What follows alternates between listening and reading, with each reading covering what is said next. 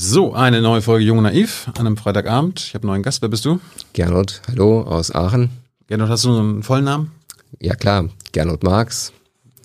Was machst du? Ich äh, bin Arzt, ich bin Wissenschaftler und im Moment darf ich der äh, DIVI, also der Deutschen Interdisziplinären Vereinigung für Intensiv- und Notfallmedizin als Präsident dienen. Warum machst du das? Weil hast, ich, hast du nicht genug zu tun? Doch, na klar. Ähm, aber weil ich mit Herz und Seele Intensivmediziner bin, eigentlich schon mein ganzes Berufsleben. Und ähm, weil ich gerne möchte, dass wir noch besser werden und noch mehr Patienten zurück ins Leben bringen. Und das hat eben auch was mit Fachgesellschaft zu tun und mehr Forschung und mehr Strukturen entwickeln. Und da braucht man eben sowas. Und warum brauchen wir das? Haben wir nicht schon die beste Intensivmedizin der Welt? Ähm, ob es die beste ist, weiß ich nicht, aber ich glaube, wir das haben. soll der Anspruch sein. Oder? Ja, das ist der Anspruch, genau. Und äh, man, der Anspruch sollte auch sein, immer besser zu werden. Und äh, wir werden auch immer besser. Und das, je, je umfangreicher das ist, je schneller das ist und je intelligenter auch, desto mehr Patienten können wir sozusagen retten. Und das ist, glaube ich, was, äh, das ist auch der Anspruch, den ich an mich habe. Warum braucht es jetzt speziell die oder das Divi? Ich meine, es gibt da schon genug andere äh, ärztliche Vereinigungen. Ja, also Divi ist ähm, eine besondere Gesellschaft, ist eine Dachgesellschaft. Also der Divi gehören äh, 17 äh, medizinische Fachgesellschaften an, aus fünf Fachbereichen, also die Anästhesiologie, die Chirurgie, die innere Medizin, die Neurologie oder die Neurofächer. Nee, nicht nur die Neurologie, sondern die Neurofächer, also auch die Neurochirurgie. Und ähm, die Kindermedizin, also Pädiatrie. Und ähm, das sind quasi alle Fachgesellschaften, die irgendwie was mit Intensivmedizin äh, zu tun haben oder das auch machen. Und äh, die sind sozusagen zusammengefügt äh, als äh, Divi und sorgen sich eben darum, dass äh, die Intensivmedizin vertreten wird, dass die äh, jungen Leute immer besser ausgebildet wird, dass es immer mehr Forschung gibt und dass die Menschen auch, das war auch ein so ein Punkt, dass die Menschen auch ähm, in der Öffentlichkeit, die Bürgerinnen und Bürger, also auch ihr Zuhörer, ähm, ein wenig verstehen könnt, was Intensivmedizin eigentlich bedeutet. Das ist natürlich jetzt durch die Corona-Pandemie sind wir ja sozusagen immer und immer wieder auch ähm, im Fernsehen, in, in den ganzen Medien gewesen. Aber davor hat eigentlich keiner verstanden, was Intensivmedizin ausmacht. Und die meisten Menschen hatten so mit Intensivmedizin so Tod und Technik eigentlich so verbunden. Und wenn man auf einer Intensivstation ist, ist man eigentlich sowieso schon tot. Oder irgendwie wird man so künstlich am Leben gehalten mit diesen ganzen Maschinen und ist so eine entseelte Medizin. Und das hat mich natürlich gestört. Ich mache seit über 20 Jahren in vielen Tagen und in vielen Nächten auch Intensivmedizin und ähm, es gibt eigentlich gar keinen Platz äh, ähm, in einem, im Krankenhaus, wo sich mehr Menschen so wirklich intensiv um einen einzigen Patienten kümmern und versuchen, den eben zurück ins Leben zu bringen. Und das war mir auch schon immer ein Anliegen, das den, den, den Menschen klar zu machen, dass das wirklich was ganz Besonderes ist und eben, ja, wir haben viel Technik, stimmt schon, bei uns sterben auch Menschen, aber weit über, weit, weit mehr als 90 Prozent der zwei Millionen Patienten, die wir jedes Jahr behandeln auf den vielen Stationen, bringen wir zurück ins Leben. Was ist denn Intensivmedizin im Krankenhaus? Was ist die Intensivstation? Die Intensivstation ist der Bereich, das ist eine eng umschriebene Kapazität, wo ähm, es gelingt, Patienten, die selber ihre Organfunktionen nicht aufrechterhalten können, also zum Beispiel die Atmung, so wie wir beide jetzt, äh, wir atmen, unser Herz funktioniert, unser Kreislauf funktioniert, unsere Leber funktioniert, unsere Nieren funktionieren, es geht uns gut. Also behaupte ich jetzt einfach mal. Und ich glaube auch, ja. glaub auch, ne? Und ähm, wenn es dann den Patienten eben nicht so gut geht, wenn sie zum Beispiel eben eine schwere Lungenentzündung haben oder nach einer großen Operation, dann sind sie nicht in der Lage, äh, quasi diese Organfunktion selber aufrechtzuerhalten und dann kommen wir ins Spiel. Dann, dann unterstützen wir äh, die Organe. Meistens bauen wir dann so, ja, im Prinzip Zeitbrücken. Also bis der Organismus dann wieder, der, der Mensch selber in der Lage ist, entsprechend äh, seine Funktion zu übernehmen. Anderes Beispiel ist zum Beispiel Blutvergiftung, Sepsis, also oder schwere Entzündungen, Infektionen, die sind oft auch sehr lebensbedrohlich. Da kommt es manchmal wirklich fast auf jede Minute an, mhm. dass man eben die richtigen Antibiotika gibt, dass man den Kreislauf stabilisiert, dass man genug Sauerstoff zu den Zellen bringt. Also ist schon relativ komplex, aber das macht also es ehrlich kommt auch immer aus. eine Maschine ran, oder was? Ähm, oder gibt es quasi auf einer Intensivstation mal einen Patienten, der nicht an einer Maschine dran ist? Ja, kommt darauf an, was man mit Maschine bezeichnet. Also was wir wirklich immer machen, ist den Patienten überwachen. Also das heißt, es ist ja auch in dem Sinne eine Maschine. Also das heißt, dass wir ähm, Blutdruck, Herzfrequenz, Atemfrequenz, die, das, den Sauerstoff im Blut, das machen wir eigentlich bei jedem Patienten. Selbst EKG, so EKG, genau, oder auch den Blutdruck und dann, äh, wie man das so aus dem Fernsehen kennt. Und dann gibt es ja so meistens so einen kleinen Clip um, um Finger. Mhm. Äh, der misst dann eben auch, wie viel Sauerstoff im Blut ist. Und das sind so die Parameter. Das kann man sich jetzt heutzutage auch schon so kaufen, ne? Ja, mittlerweile ist gut, ne? Ist das sinnvoll? Für zu Hause? Ja. Ich habe meinem Vater sowas geschenkt, der hat auch Corona. Ja, ich, also, ähm, ist das sinnvoll? Ach ja, also Schaden tut's nicht, würde ich sagen. Es war ein bisschen, ein bisschen gezögert habe ich deswegen, weil ähm, es, es darf die, die, es darf niemanden so zu nervös machen. Also dass man sozusagen beim, beim kleinsten, bei der kleinsten Fehlmessung, die man vielleicht nicht so richtig beurteilen kann, dann wieder gleich sich große Sorgen macht. Also da das aber, wenn man so ein bisschen damit umgehen kann, warum nicht? Klar. Meine, wir haben ja auch die ganzen Devices hier mit den äh, Herzfrequenz beim Laufen und so weiter. Das geht ja alles in dieselbe Richtung. Und ehrlich gesagt, wenn man wenn man äh, sich damit auseinandersetzt, wie es einem geht, das ist ja auch gut, weil dann entdeckt man vielleicht ja auch mal was, wenn es mal nicht ganz so top ist und dann geht man frühzeitig zum Arzt, das kann ja eigentlich nur gut sein. Aber man muss, äh, wo ich so ein bisschen Sorge habe, dass man nicht zu ängstlich dann wird und, und dann das Ganze sozusagen kippt so in diese Hypochondermäßig. So ein bisschen, ne? Hey Leute, diese Folge wird diesmal präsentiert von unserem Partner, äh, äh, Partnern, der Junge Naiv Crowd. Tausende Menschen, die uns jeden Monat mit Geldgeschenken beglücken. Danke dafür und jetzt geht's weiter.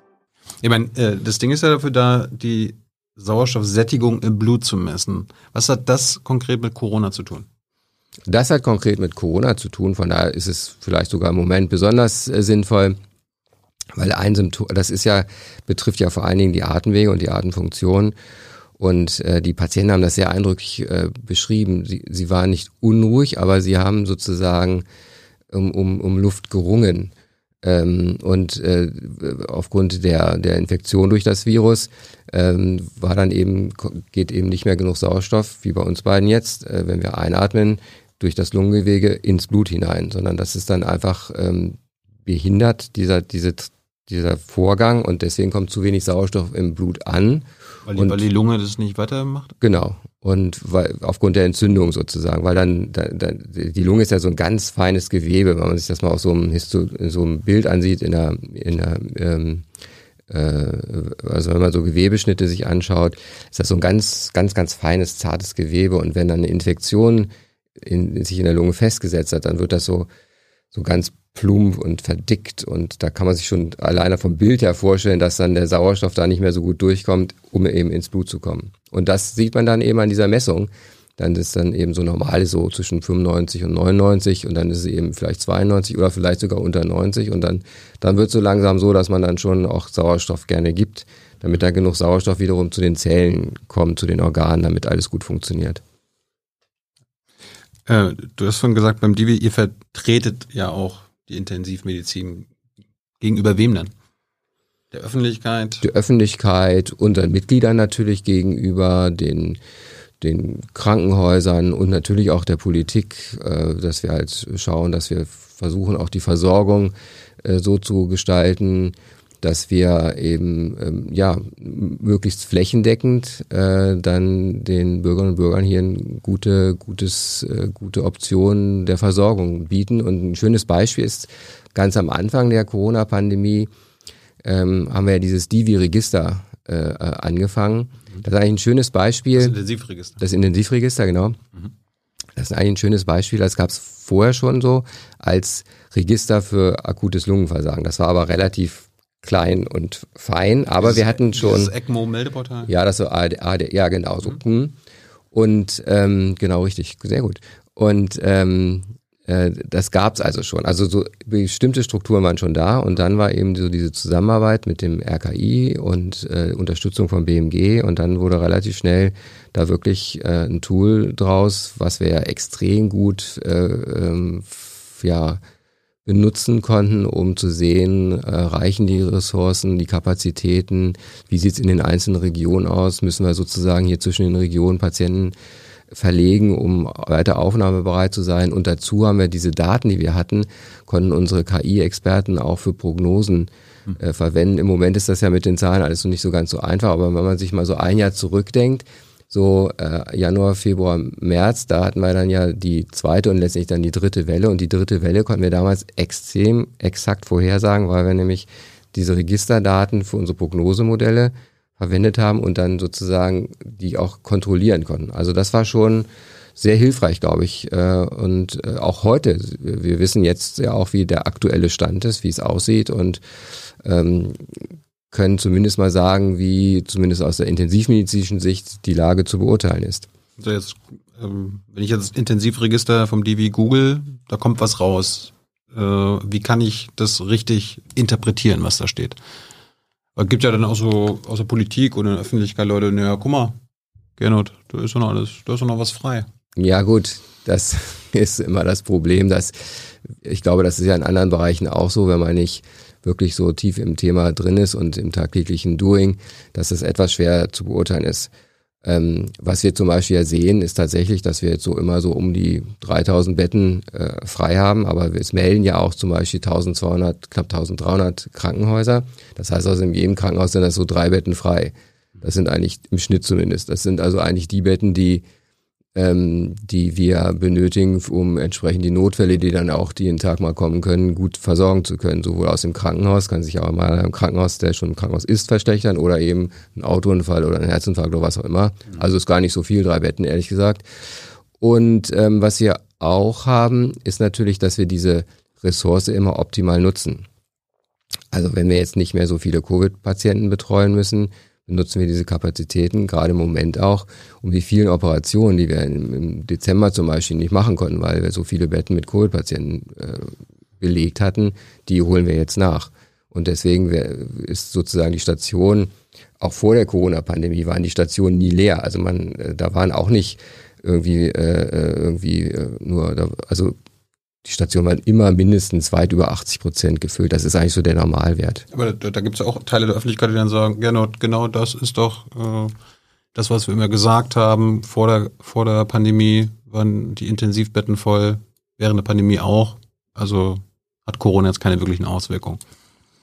Äh, ja, aber dann ähm, kann man ähm, den Menschen nur sagen, die, der Aufwand, den wir betreiben müssen für in dieser Behandlung für die Corona-Patienten, der war, ich mache das wie gesagt jetzt schon sehr lange. Und ja, wir haben auch andere Patienten, wo wir, die wir isolieren müssen, weil die so zum Beispiel resistente Keime haben oder sowas.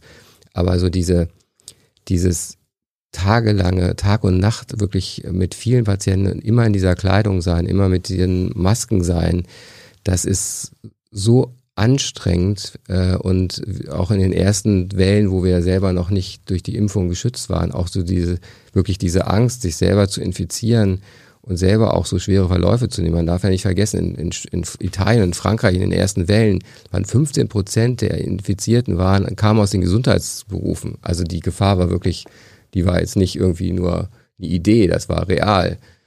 Und ähm, also der ja Intensivmedizin ist immer ähm, anstrengend und erfordert viel Engagement. Und das sind ja auch Leute, die immer mit Herz und Seele dabei sind. Aber diese Anforderungen, sowohl psychisch als auch wirklich physisch, die waren so anders hoch und belastend, wie es vorher noch nie war. Also solange es die Intensivmedizin gibt, das ist ja noch relativ junges, junger Fachbereich. Ähm, das ist ja quasi so erst in den 50ern so entstanden. Ähm, sowas hatten wir einfach noch nicht. Das ist ja die erste Pandemie quasi, die wir als Intensivmediziner weltweit ähm, mit bewältigen. Was du dafür ausgebildet? Wenn es sowas noch nicht gab? Für die Pandemie? Ja. Ähm, Oder habt ihr, ist das so Learning by Doing gewesen? Also man, ich war nicht konkret für eine Pandemie ausgebildet, aber ich bin dafür ausgebildet, äh, äh, Krisen, große Krisensituationen zu bewältigen. Also sprich hohe Anzahl von Verletzten, große Notfallereignisse. Und ähm, ja, wir haben sicherlich das eine oder andere. In, zu dem Anfangszeitpunkt mussten wir, sagen wir mal, äh, nochmal dann überprüfen, ob wir das alles äh, richtig gemacht haben, mussten bestimmte Strukturen und Prozesse auch neu etablieren. Mhm. Hat aber extrem gut geklappt. Das spricht eigentlich auch so. In, wir haben ja eher so einen pragmatischen Zugang zu den Dingen. Also wir machen Dinge machbar, äh, lösbar. Mhm. Also es gibt eigentlich Herausforderungen, keine Probleme. Und, aber es waren natürlich Herausforderungen. Wir hatten am Anfang zum Beispiel viel zu wenig Schutzkleidung und, und Masken und das sind auch so Lessons learned. Also das wird uns nicht wieder passieren. Also nicht nur als Intensivmediziner, ich glaube insgesamt, sowohl in der Medizin, im Gesundheitsbereich wie auch in anderen Bereichen, werden wir mit Sicherheit, wenn wir jetzt hoffentlich ja nicht in allzu ferner Zukunft die Pandemie bewältigt haben, müssen wir wirklich sehen, äh, wie wir uns vorbereiten, um so eine Pandemic Preparedness, wie man das ja so schön auf Neudeutsch sagt, zu haben. Und vielleicht auch gar nicht nur Pandemic, sondern einfach Crisis Preparedness. Also auch, was du gemeint hast, seid ihr vorbereitet gewesen. Also dass das nicht so ein bisschen, ich sag mal, persönliche, persönliches Glück ist. Der eine kann es ein bisschen besser, der andere nicht, sondern dass man das auch ein bisschen strukturiert, dass man das eventuell auch besser ausbildet, dass man einfach wirklich besser vorbereitet ist auf solche Situationen. Also irgendwie ein Beispiel, wie ihr Prozesse verändert habt, irgendwie im Vergleich zum Anfang der Pandemie, wie ihr damit Intensivpatienten umgegangen seid im Vergleich zu heute? Eigentlich weniger mit den Patienten. Also das war, ähm, oder doch kann man auch ein gutes Beispiel. Also was wir ja sehr, äh, was wir vorher in Studien ausprobiert haben, was wir äh, jetzt wirklich fest etabliert haben, ist äh, Telemedizin. Mhm. Ähm, wir waren ja da haben am Anfang, also wir hatten gerade so ein ganz großes Telemedizin-Projekt in der Intensivmedizin beendet, just im Januar, bevor es losging wo wir so 10.000 Patienten in NRW so mit zwei Zentren, Aachen, Münster, 17 Krankenhäusern und auch Niedergelassenen äh, durchgeführt haben. Wir wussten also, es geht und äh, waren auch in der Vorbereitung so der nächsten Ausbaustufe, das sogenannte virtuelle Krankenhaus mit der Landesregierung zusammen, so auch in verschiedenen Bereichen, dass so, so quasi so Expertise dem ganzen Land und den Bürgerinnen und Bürgern zur Verfügung steht. Und dann waren wir ja sehr von, von Norditalien, von Bergamo geprägt mit diesen, diese, die, du kannst dich bestimmt auch noch erinnern, diese LKWs, die da nachts die mhm. Leichen abtransportieren. Das wollten wir irgendwie nicht. Und das hieß einfach, dass wir ähm, äh, uns möglichst gut vorbereiten und äh, in NRW zum Beispiel gibt es 500.000 Intensivbetten. Die Hälfte davon sind in Unikliniken und sogenannten Maximalversorgern, also großen Krankenhäusern, die auch so eigentlich fast alles können von der Versorgungsstufe her. Und da liegen eigentlich diese Lungenversagenspatienten, wie die Covid-19-Patienten ja in aller Regel äh, sind. Und ähm, es war klar, die andere Hälfte, die müssen wir irgendwie unterstützen, das, weil wir davon ausgegangen sind, wir brauchen wirklich jedes Bett. Und man muss ja auch sagen, jetzt im Dezember zum Beispiel in Bayern, Sachsen und Thüringen war das ja auch so, da brauchten wir auch jedes Bett.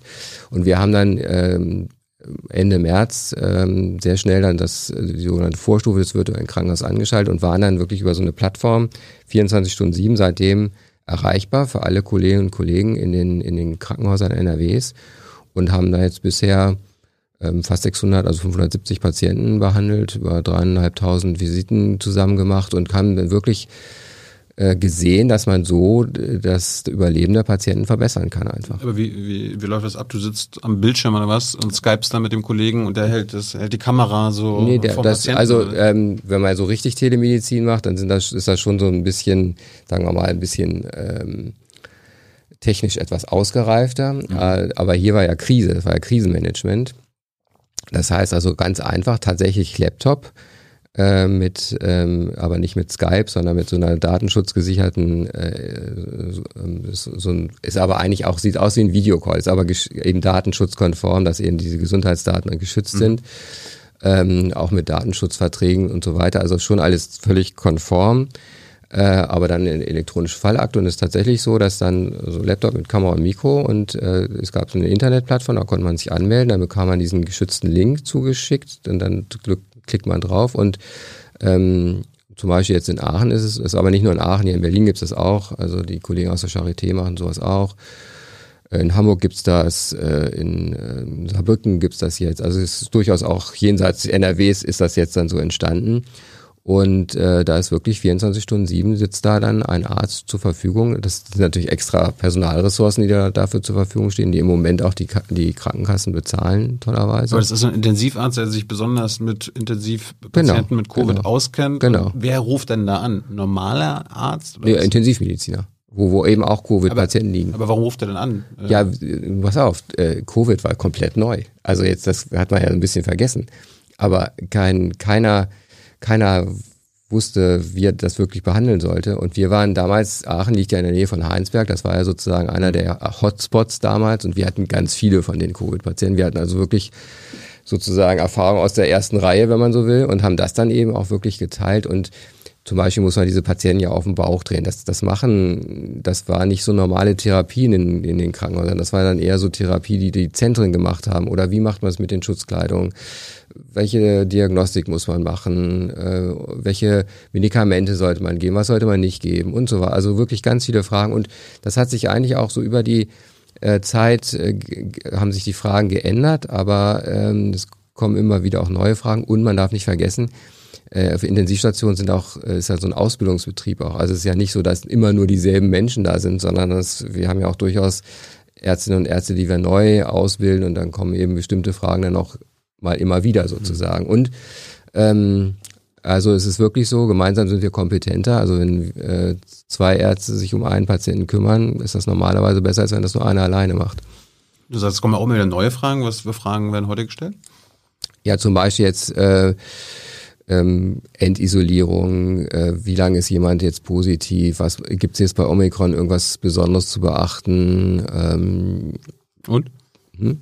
Gibt es was Neues gibt beachten? nicht. Also man muss ja sagen, die ähm, die Häufigkeit der schweren Verläufe ist ja mit, äh, war ja initial, sagen wir mal, nicht so hoch. Wir haben im Moment so 2000, etwas über 2400 äh, Patienten. Aber was wir im Moment halt sehen, sind Anstiege äh, gerade so bei den über 70 und über 80-Jährigen. Insgesamt sind äh, haben wir seit ähm, 15. Also Mitte Januar haben wir sozusagen wieder vermehrt Neuaufnahmen und die Zahl steigt so seit Ende Januar, genau seit dem 29. Januar, da waren wir so bei knapp 2200, steigt so langsam an, aber wir haben jeden Tag über 200 Neuaufnahmen. Wir verlegen auch Patienten, es sterben leider ja auch immer wieder Patienten bei uns. Ähm, aber so insgesamt geht so langsam nach oben und wir sind sehr wachsam. Es ist alles noch beherrschbar, alles kompensiert, aber es ist noch keine Entwarnung. Stimmen heute weniger Covid-Patienten auf Intensiv als bei anderen Varianten? Ein bisschen früh zu sagen, weil wir mit, noch mitten dabei sind. Aha. Was wie, ich, wie war das bei, bei, bei Delta? Ich weiß, ich sag, bei Delta kann ich sagen, das war äh, wirklich erschreckend. Da bin ich ja oft auch, sagen wir mal, so ein bisschen kritisiert worden, weil ich irgendwann Anfang Dezember gesagt habe, dass wir im Weihnachten 6000 Intensivpatienten mit Covid haben und es war dann, glaube ich, Peak war bei 5700 irgendwas. Mhm. Das war aber leider nur deswegen nicht, äh, nicht der Fall, weil wir im November und Dezember über 6500 Patienten verloren haben. Das war eine ungeheure Zahl. Das ist übrigens auch nochmal so, warum ist Corona so anstrengend für Intensivmedizin? Das hat viele extrem belastet. Also ja, bei uns sterben immer Patienten, aber. Sterben belastet? Sterben belastet. Warum?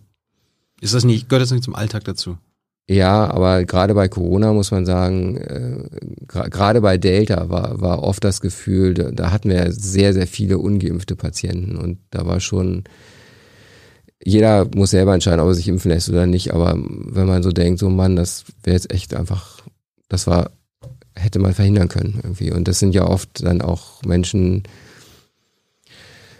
oder die, fast alle haben ja dann Familie, Kinder und man, man, man sieht einfach dann auch die, das, das Leid und die Traurigkeit der Angehörigen und das, äh, das nimmt man schon mit nach Hause manchmal. Also, ja, dann, es geht dann auch weiter, aber das, das ist schon belastend, muss ich sagen. Darf man da fragen, den Patienten oder die Patientin, warum hast du dich nicht impfen lassen? Ja, natürlich darf, kann man das fragen, wobei viele Patienten sind eben äh, intubiert beatmet und da kann man eben Klar. nicht wirklich sprechen. Also das war in aller Regel, konnten wir das nur über die Angehörigen herausfinden es mag ja auch jeder individuelle Gründe gehabt haben. Das ist jetzt nicht so im Sinne von Vorwurf, aber es, es ist schon so, dass man so denkt, Mann, das hätte, das hätte nicht sein müssen irgendwie. Und bei anderen Krankheiten, ja klar, es, man hat auch Krankheiten, wenn man zu viel raucht oder zu viel Alkohol trinkt, das ist schon so. Also ich will jetzt keine Moralapostil sein irgendwie, aber ähm, das ist schon noch ein bisschen was anderes. Hast du mal einen guten Grund gehört, warum man sie nicht impfen lässt? Ja, es gibt ganz wenige Menschen, die haben tatsächlich äh, so quasi so allergische Reaktionen. Also die, die reagieren allergisch auf fast alles. Das ist sicherlich ein Grund, dass, wo man sich das sehr genau überlegen muss. Ich kann auch verstehen, dass man am Anfang ähm, etwas, also, ja, gerade auch bei den Kindern etwas skeptisch war, weil man natürlich nichts über Langzeitwirkungen äh, wusste. Aber man muss sagen, inzwischen sind ja so viele Millionen Menschen auch mit dem mRNA-Impfstoff geimpft worden. Und ja, na, es gibt ja Nebenwirkungen, aber die meisten sind kurzfristig und sind dann wieder vergänglich. Äh, manche sind dann etwas, also zum Beispiel diese Entzündung der, der, die sogenannte Endokarditis, aber auch die ist, ähm, auch die vergeht in aller Regel wieder. Und dass man wirklich so langfristige Nebenwirkungen hat, das ist wirklich die Riesenausnahme. Also gerade wenn man Intensivmediziner machen immer so Risiko-Nutzen-Abwägungen eigentlich, wenn wir so Entscheidungen treffen müssen. Also die meisten Dinge haben auch ein gewisses Risiko, was wir machen, aber eben auch viel Nutzen. Aber der Nutzen muss immer höher sein als das Risiko. Und ähm, der Nutzen der Impfung ist so unglaublich viel höher als das Risiko. Also wirklich unglaublich viel. Falls ihr Fragen an Gernot habt, her damit in den Chat. Hans kommt am Ende mit den Publikumsfragen. Ähm, Hast du schon mal Kinder auf Intensivstation gehabt mit Corona? Nein, weil ähm, in den meisten Kliniken, so auch bei uns, also ich habe in Aachen, in der Uniklinik Aachen, das sind so 1500 Betten Krankenhaus, äh, gibt es so 250 Intensivbetten. Meine Klinik sind die sogenannten operativen, das ist so eine Klinik mit etwa 100 Intensivbetten, aber für Erwachsene. Also wir haben eine extra Station für Kinder, das ist auch üblich, dass Kinder Ärzte ihre eigene Intensivstation haben, weil Kinder sind ja kleine, kleine Erwachsene sind eben Kinder. Das ist schon alles anders und Warum? das ist auch richtig so. Warum?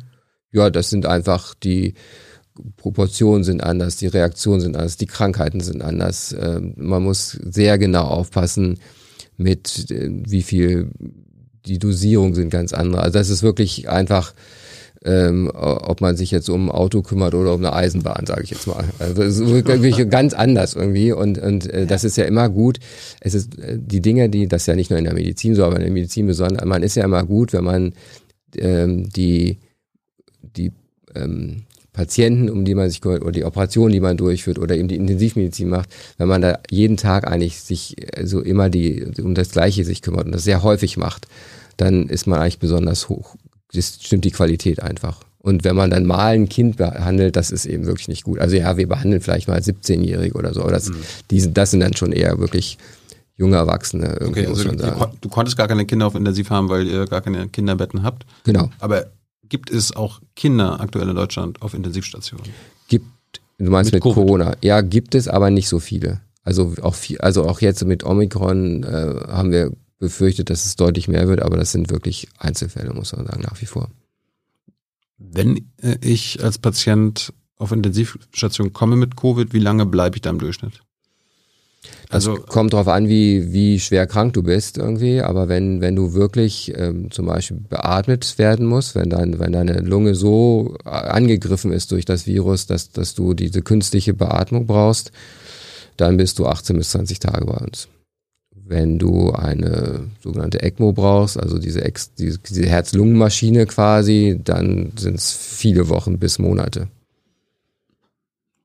Wie lange war der längste Patient? Ja, so war drei Monate hatten wir. Drei Monate drei auf Intensiv. Monate. Hat das geschafft? Manche ja, manche nein. Ach, drei Monate ist schon krass. Das ist sehr lange, ja sehr lang. Und viel, also wir hatten wirklich über zwei Monate an dieser ECMO. Das ist auch sehr ungewöhnlich lange. Aber wir reden hier oft auch über Patienten, die sind in den 30ern, in den 40ern, in den 50ern.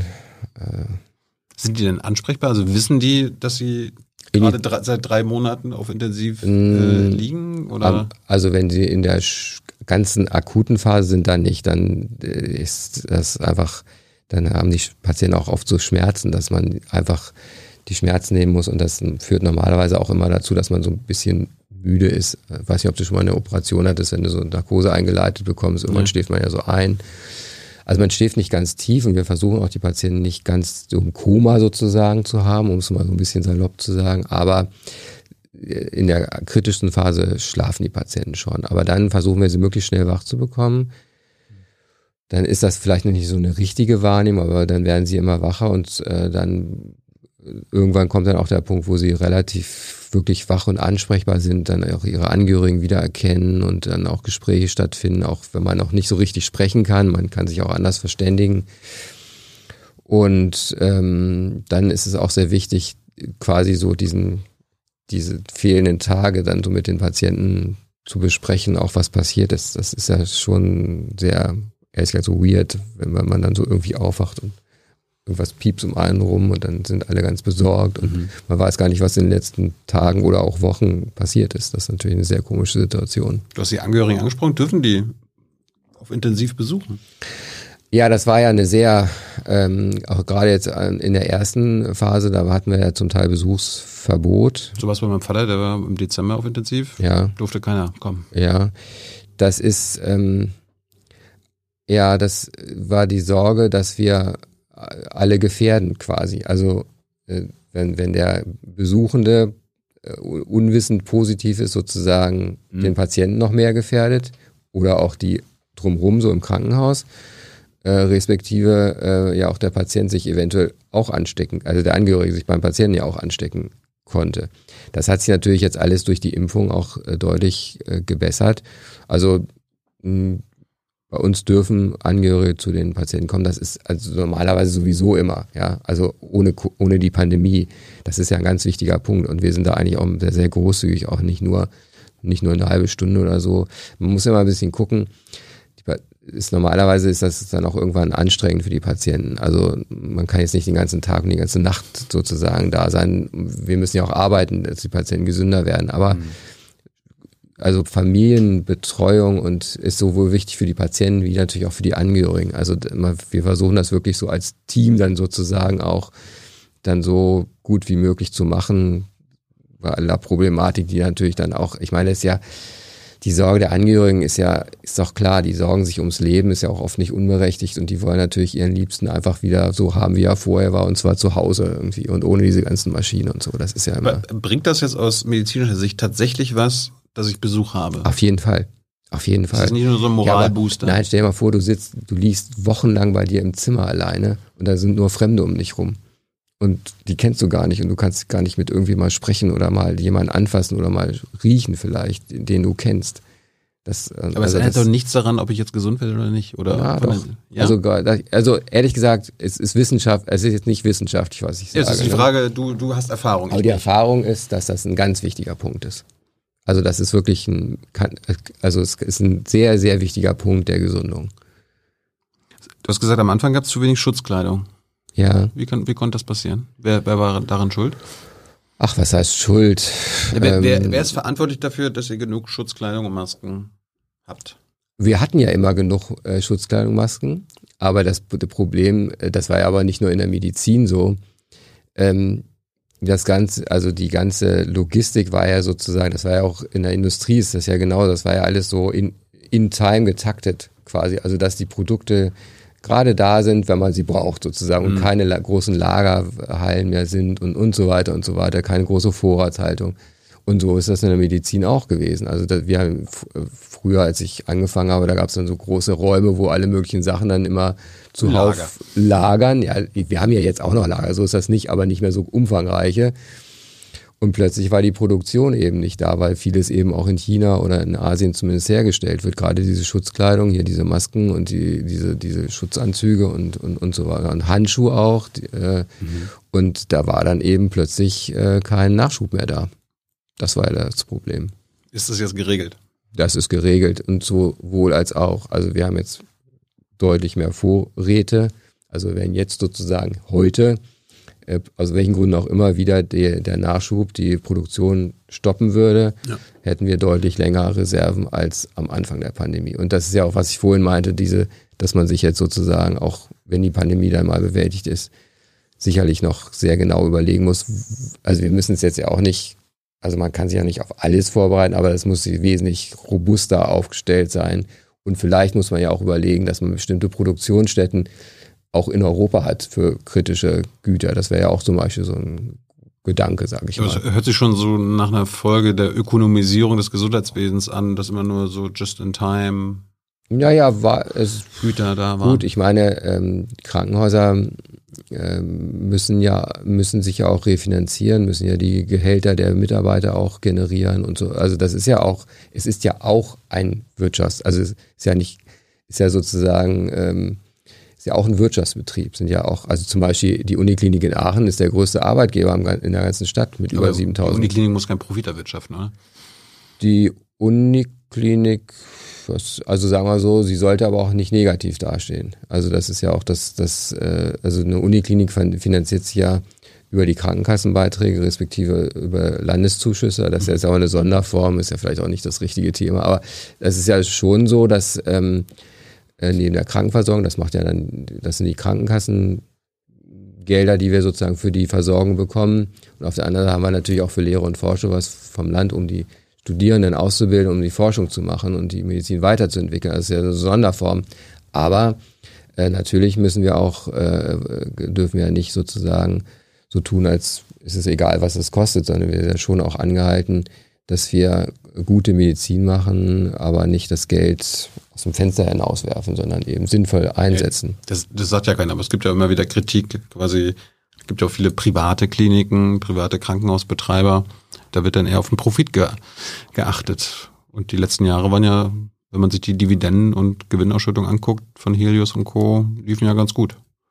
Das, das Geld muss ja dann irgendwo fehlen im Gesundheitswesen. Ja, ob's, das weiß ich nicht, ob es fehlt, aber ja, wenn man, also wenn man Milliardengewinne ausschüttet, dann muss das Geld für diesen Gewinn also ich sag mal so, ich, ich, ich, ich, äh, das offen gestanden, das ist ja nicht so mein Thema. Also mein Thema ist ja eher, ich als Arzt eher so die Medizin. Aber ich sag mal so, dass ähm, aber du bist, das- du bist ja schon eine Weile dabei. Du wirst ja äh, die Privatisierung mitbekommen haben. Klar, aber ich sag mal so, also Medizin sollte weitestgehend schon dafür verwendet werden, dass man das Geld, was wir ja auch alle jeden Monat mit unseren Gehältern dann ja auch in die, in die äh, dann einzahlen sozusagen, dass das dann auch so verwendet wird, dass wir eben vor allen Dingen gut versorgen. Ja, und eben nicht für Dividenden von privaten Kliniken vielleicht. Ja, gut, aber wie gesagt, das ist nicht so wirklich mein Thema irgendwie, muss ich sagen. Also äh, Habt ihr da keine Position als? Se- Seid ihr, seid, habt ihr kein Problem damit, dass äh, private Kliniken und so weiter? Ich überlege gerade, ich glaube tatsächlich, das haben wir noch nicht so, das gab immer dringendere Probleme, um die wir uns gerade jetzt auch in den letzten zwei Jahren kümmern mussten, als um das Thema. Aber ich nehme es gerne mal mit, das ist sicherlich gut, nach der Pandemie ich- darüber nachzudenken. Ich frage das, weil, weil ich weiß, du warst ja auch ein paar Jahre in Liverpool. Mhm.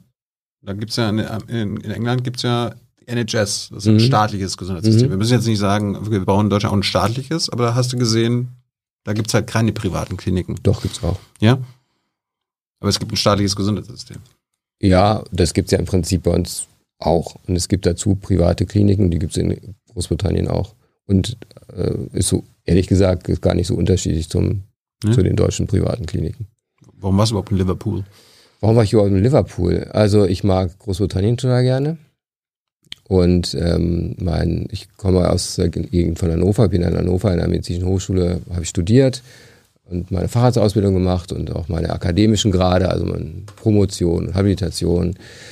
Und dann ist mein äh, leitender Oberarzt dort äh, Chef geworden in Liverpool und hat mich gefragt, ob ich nicht mitkommen möchte. Und äh, dann habe ich meine Frau gefragt und die war auch sehr begeisterte England, äh, England-Fan oder Großbritannien-Fan. Und dann haben wir eine Nacht drüber geschlafen und dann haben wir am nächsten Tag uns angeguckt und haben gedacht, ja, das machen wir. Und dann sind wir mitgegangen.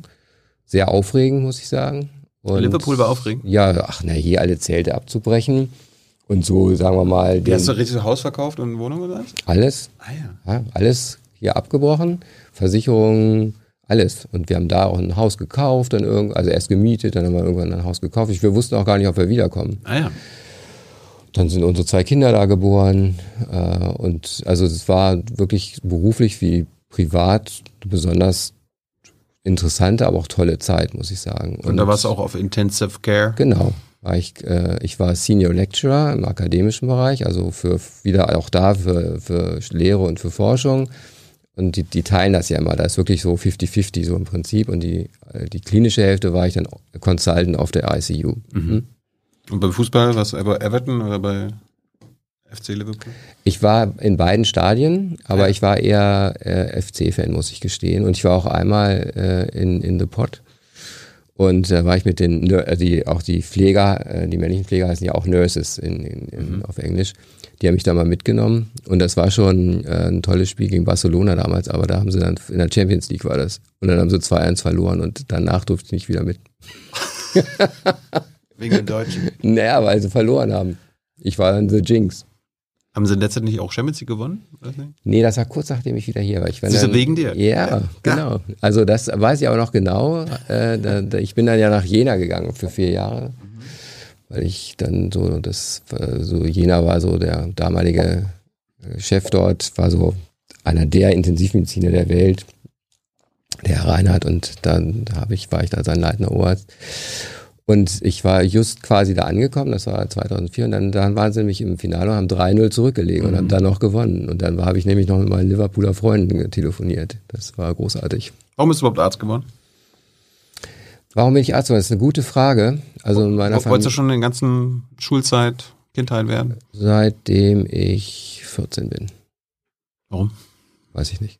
Ich habe irgendwann mal so nachgedacht, was ich werden will und irgendwann dachte ich so, dass ich das werden wollte und das war auch, stand dann immer fest. Also war irgendwie so ein, so ein Bauch irgendwie.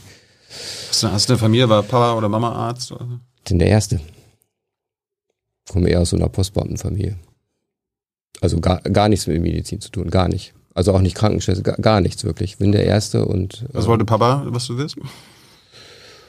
äh, ich glaube, der war froh, dass ich Abi gemacht habe und dann, ähm, dass ich dann was studiere, wo, wo er so dachte, okay. Aber ich glaube, wollte jetzt nicht Kfz-Mechanik oder Nee, BWL nee, nee, nee, nee, nee, nee, nee, der war schon, also das ist jetzt sehr privat, aber ähm, meine Eltern äh, sind eher noch so Kriegsgeneration. Also mein Vater war noch Soldat im Zweiten Weltkrieg und hatte deswegen, glaube ich, keine, äh, keine Hochschulreife damals gemacht, weil es darauf ging, waren andere Sachen wichtiger irgendwie. Und die fanden das toll, wenn, wenn das ging, dass, dass, äh, dass dann die eigenen Kinder dann eben, wenn es dann passte, eben auch Abitur gemacht haben und studiert haben. Und ähm, Gab es damals schon ein NC? Also muss, musstest du aufpassen, dass du ein gutes Abi machst. Ja, es gab schon NC, aber ähm, damals gab es auch ähm, den Test schon. Und es gab damals auch schon äh, die ähm, Regelung, wenn man ähm, Dienst gemacht hat, also Bundeswehr oder Zivildienst, dass man dafür extra Wartesemester bekommen hat. Und Du warst beim Bund? nee, ich war Zivildienstleister. Ich hab, äh, bin Rettungswagen gefahren in Hannover damals. Hat, hat dich das gestärkt oder bestärkt in deiner Entscheidung, Medizin zu studieren? Er hat es tatsächlich. Warum? Also ich bin, also damals war es 20 Monate noch, ganz schön lange, hat ganz schön Wow. lange gedauert irgendwie. Mhm. Also ich habe zwei Jahre später angefangen zu studieren, als, als ich hätte können sozusagen. Ne? Ähm, aber das war wirklich gut, weil ich hatte da, das war dann eher so eine, sagen wir mal, so ein, so ein Stadtviertel in Hannover, wo wir da zuständig waren für die Rettung, wo auch es durchaus, sagen wir mal, soziale Brennpunkte gegeben hat und äh, das war schon manchmal so ein bisschen eye-opening, wie es so im richtigen Leben ist. Ich meine, wenn man so aus der Vorstadt kommt, eher so aus, wo, wo, Was hat dir die Augen geöffnet? naja, das ist irgendwie, dass die, äh, welche, was, was wirklich, was die Probleme wirklich der Leute sind, worum es so manchmal geht. Also, dass es ja wirklich existenzielle äh, Probleme gibt, auch die Probleme, wenn es dann äh, in dem Bereich gab es eine hohe Arbeitslosenquote und so weiter und so weiter. Und das, äh, ja, also was man eben kennt so aus den so sozialen Problemen. Und da, da war man eben auch mittendrin und hat da dann eben oftmals äh, äh, de, eben im Rettungsdienst dann den Leuten geholfen und hat die dann eben in die Krankenhäuser gebracht. Also das war schon neue Erfahrung. Der hat mich aber wirklich sehr bestärkt, hat, hat mir gezeigt, ich kann das, ich kann auch Blut sehen und äh, kann auch in kritischen Situationen kühlen Kopf bewahren und äh, eins nach dem anderen machen. Und äh, das hat mir sicherlich dann auch gut im Studium ist dann, aber gerade dann, wenn es dann so Richtung Anästhesie, ich bin ja Anästhesist, äh, wenn es dann so Richtung Anästhesie und Intensivmedizin geht, das war dann schon auch, ähm, ich war mir sicher, dass ich das kann. Deswegen. Bist du als Rettungsassistent mit dem Tod in Berührung gekommen? Klar, Wie, natürlich. Wie lernt man damit umzugehen? Ja, das sind dann so die ersten Einsätze, wo dann plötzlich jemand ähm, tot an der Bushaltestelle liegt und man fängt ihn eben an, zu überleben. Und bei einigen gelingt es und bei anderen nicht. Aber wie verarbeitest du das? Aber man spricht darüber, man denkt darüber nach. Manchmal geht man auch eine Runde laufen. So. Aber du musst als Arzt, gerade als Intensivmediziner, das lernen, das quasi abzuhaken, oder? Ja, schon Das abzuhaken, gehört ja aber, dazu aber zum Job, oder? ja und nein. Also abhaken, na, also aber nicht im Sinne von, von wegdrücken, Mhm. sondern ähm, und man wird übrigens auch kein harter Kerl, nur weil man das 25 Jahre gemacht hat. Das ich auch viele, und viele, viele Menschen, viel Leid und, und viel so, was einen wirklich auch so. Also man stumpft das- nicht ab. Man stumpft nicht ab. Man darf nicht zu empfindsam sein. Also es nützt ja auch nichts, wenn ich mich weinend neben die Patienten setze, sozusagen, um es mal etwas salopp zu überspitzen. Aber so die, dieses, diese, dieses, diese, dass man auch mitfühlt und äh, auch manchmal mitleidet zum gewissen Rahmen, das ist wichtig und ähm, für mich ist, war schon sehr lange die Konsequenz, was man so als Carpe Diem bezeichnet. Also es ist wirklich so, dass ich jeden Tag schätze und auch genieße. Jeden einzelnen Tag. Weil ich nicht weiß, was morgen passiert. Weil das erlebe ich ja jeden Tag. Hast du schon mal eine Auszeit gebraucht? Weil irgendwie eine besonders intensive Phase war und du mal einfach mal raus musstest?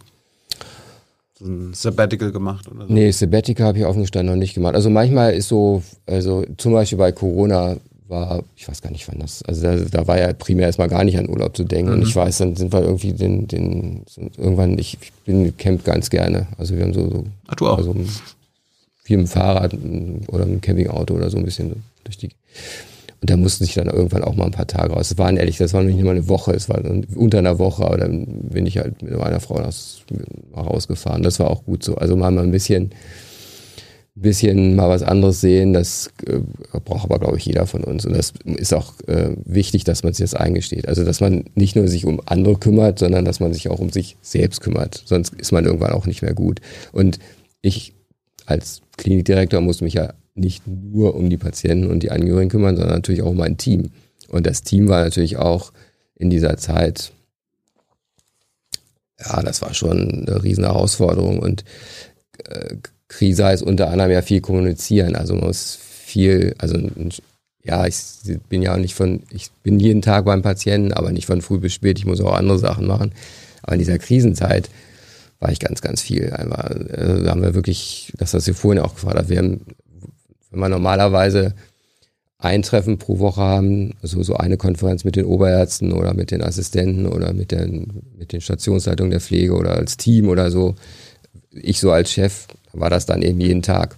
Also, und, und auch jeden Tag da sein. Einfach auch am Wochenende. Einfach da sein irgendwie. Hast, hast als Klinikdirektor auch Mitarbeiter verloren? Jetzt nicht auf äh, Tod und Krankheit, sondern einfach nur, Gernot, ich pack das nicht mehr, ich schmeiß hin. Ja, es haben, was anderes. Ja, also ich habe, wir haben einige verloren, aber ähm, nicht sehr viele. Warum haben hast, habt ihr die verloren? F- äh, viele waren einfach, also äh, der, die, diese, die, dieses, diese, die, ja, die haben das eben als überfordert, also die waren wirklich müde, ausgelaugt, ausgebrannt vielleicht auch tatsächlich. Also diese Anstrengung, was ich vorhin auch so angedeutet habe, die waren wirklich in einem, ein- auf einem Niveau, was wir vorher nicht, noch nicht erlebt haben. Und bei einigen war dann einfach Burnout, ja? wenn du so willst, war, also ich bin jetzt ich bin jetzt kein Psychiater, ich kann das nicht diagnostizieren, aber also dass das wirklich dann irgendwann, dass die anderen einfach nicht mehr konnten und einfach wirklich den den Job dann auch verlassen haben oder im Krankenhaus in einen anderen Bereich gegangen sind. Wobei man sagen muss, Intensivmedizin ist oft so ein, äh, ein relativ ein Fach, wo relativ viele junge Menschen am Anfang ihrer Karriere auch arbeiten und es ist nicht so unnormal, dass äh, sowohl die Ärzte wie auch die Pflegekräfte nach einigen Jahren dann so in andere Bereiche wechseln. Das ist ja auch okay. irgendwie. Warum, warum ist das so, dass junge Mediziner gerne intensiv machen?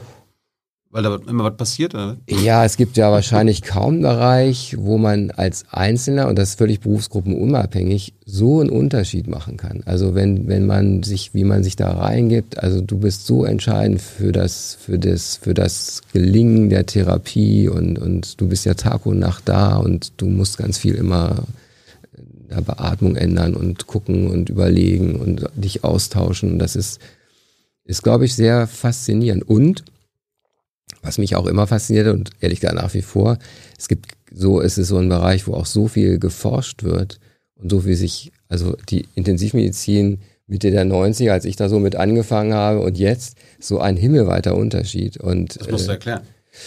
Naja, es gibt neue Medikamente, Ja. es gibt neue Überwachungsmethoden, es gibt neue Therapien. äh, wir sind jetzt endlich so weit, dass wir diese Digitalisierung nutzen können, dass wir Daten äh, generieren und äh, also zum Beispiel haben wir jetzt so KI-Algorithmen entwickelt, wo wir diese Blutvergiftung zwölf Stunden lang, zwölf Stunden lang vorher identifizieren können. Das haben wir bisher aber nur sogenannt retrospektiv, also an vorhandenen Datensätzen gemacht. Jetzt gucken wir, wollen wir das äh, äh, prospektiv sozusagen nach vorne mhm. äh, untersuchen, ob das wirklich so gut ist. Und also da die, die Behandlung wird eigentlich jedes Jahr besser und, und individualisierter und nicht so alle gleich behandeln, nur sie eine Krankheit haben, sondern dass man dann wirklich an so die verschiedenen Informationen für das Individuum sammelt und eine möglichst wirklich maßgeschneiderte Therapie machen. Da sind wir noch nicht so ganz, aber wir sind auf einem guten Weg dahin. Zurück zu dir. Hast du Medizin studiert? War das große Latinum da noch Thema? Latinum hatte ich, aber war kein Thema. Also wenn man das nicht hatte, musste man das im Studium halt nachholen. Aber war kein Problem. Nö, das war. Braucht man das heutzutage? Das sind irgendwie lateinische Begriffe noch? Warum? Ja, die braucht man. Warum? Ja? Ja, doch. Die braucht man. Ja, das ist um einfach, jeden einzelnen Knochen. Ja, ich meine, als, als Medi ja, und äh, wir machen es auf Latein, aber äh, wenn man Biologe ist, dann macht man das mit den Pflanzen und den Tieren. Und ich glaube, wenn man Maschinenbauer ist, hat man auch seine eigene Sprache irgendwie. Also das ist dann vielleicht nicht auf Latein, aber dass man in, in dem Fachbereich, wo man sich die Expertise aneignet, hat man auch seine eigene Sprache letztendlich. Okay. Warst du guter Medizinstudent? Ich glaube ja. Also, aber auch nicht der, also nicht herausragend, aber ich war, glaube ich, ganz so gut, ja. Wann hast du gewusst, was du nach dem Studium machst? Hm. Erst wollte ich Gynäkologe werden. Äh, erst wusste ich, erst ah. wusste ich, also, also wenn man so anfängt, weiß man das nicht. Dann wollte ich irgendwann, glaube ich, Kardiologe werden, weil ich fand das so sehr cool, so mit den Kathetern, also dass man so die Herzinfarkte da verhindert und so. Das fand ich wirklich sehr beeindruckend. Mhm. Dann wollte ich irgendwann Gynäkologe werden, weil ich in Mexiko ein Praktikum gemacht habe, über vier Monate. Und da ähm, in der Geburtshilfe auch tätig war und bei Geburten geholfen habe und auch mit da in, bei den OPs war. Und ich fand so Gynäkologie war ein tolles Fach, weil Geburtshilfe, ein bisschen operieren, äh, auch äh, Tumorleiden mitbehandeln, Ultraschall machen und auch im Ausland gut tätig sein können, wie eben in Mexiko und dort auch so ein bisschen äh, aktiv sein. Und dann ähm, habe ich mir eine Doktorarbeit gesucht und da bin ich dann in der Anästhesie gelandet. Und da bin ich dann so auf dieses Thema Forschung gekommen und welche Möglichkeiten man so selber auch hat, dann so zu gestalten und selber auch mitzuwirken, dass man eben die Medizin voranbringt. Und ähm, als ich dann angefangen habe, im Moment gibt's ja, kann sich, können sich die Studierenden, wenn sie dann den Abschluss haben, ja ziemlich aussuchen, wo und was sie machen. Das war damals nicht so. Nee? Also da war, musste man sich sehr, sehr, war großes Glück, wenn man irgendwo äh, gerade in Unikliniken eine Stelle bekommen hat. Und ähm, ja, einfach war ich dann so fasziniert von der Anästhesie und der Forschung in der Anästhesie, dass dann klar war, okay, du machst doch Anästhesie. Und äh, dann ähm, habe ich dann eben an der MAH auch tatsächlich eine Stelle bekommen. Das weiß ich noch, war ich ehrlich gesagt sehr froh damals, dass das geklappt hat. Hm. Und mein Doktorvater war halt Intensivmediziner, also bin ich dann, dann so relativ schnell in die Intensivmedizin reingekommen. Erklär uns mal, was ein Anästhesist macht. Also ich meine, so als Laie denke ich mir, der, der sorgt dann nur dafür, dass sie ins Koma kommen.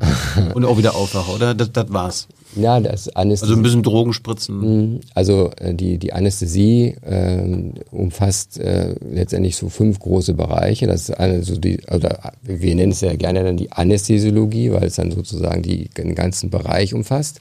Also einmal so die, die reine Anästhesie, also das heißt also Narkosen machen bei Operationen, entweder tatsächlich Koma oder eben auch mit äh, äh, Lokalanästhetikern dann entsprechend, also wie zum Beispiel also Spinalanästhesien, dass dann nur so ein Teil des Körpers äh, quasi nicht keine Schmerzen mehr empfindet. Überhaupt auch dieser Punkt, ähm, Patienten Schmerzen zu nehmen, ist ja auch ein ganz, ganz wichtiger Punkt. Also Schmerztherapie ist ein anderer wichtiger Bereich, gar nicht nur im OP, sondern auch auf den Normalstationen oder auch für ambulante Patienten. Das ist was, wo sich Anästhesisten sehr gut mit auskennen. Dann hat man natürlich den großen Bereich Intensivmedizin. Also Anästhesisten machen so etwa 70 Prozent der Intensivmedizin in, in Deutschland. Hm. Ähm, und ähm, dann haben wir natürlich noch den großen Bereich der Notfallmedizin. Also sprich, also jetzt eben wie, wie damals im Rettungsdienst. Das, viele Kollegen sind eben als Notärztinnen und Notärzte auch unterwegs. Und ähm, dann haben wir noch den Punkt der ähm, Palliativmedizin. Das machen inzwischen auch sehr viele. Was ist das?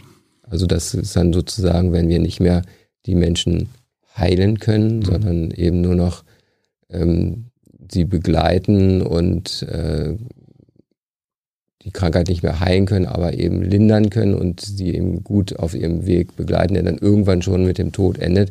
Aber das dann nicht so nach dem Motto, es sind jetzt nur noch drei Tage, dann kann man auch manchmal über Jahre sprechen. Also das kann, ist sehr unterschiedlich sozusagen. Manchmal ist, ist es eher eine kurze Zeit und manchmal ist es eine relativ lange Zeit.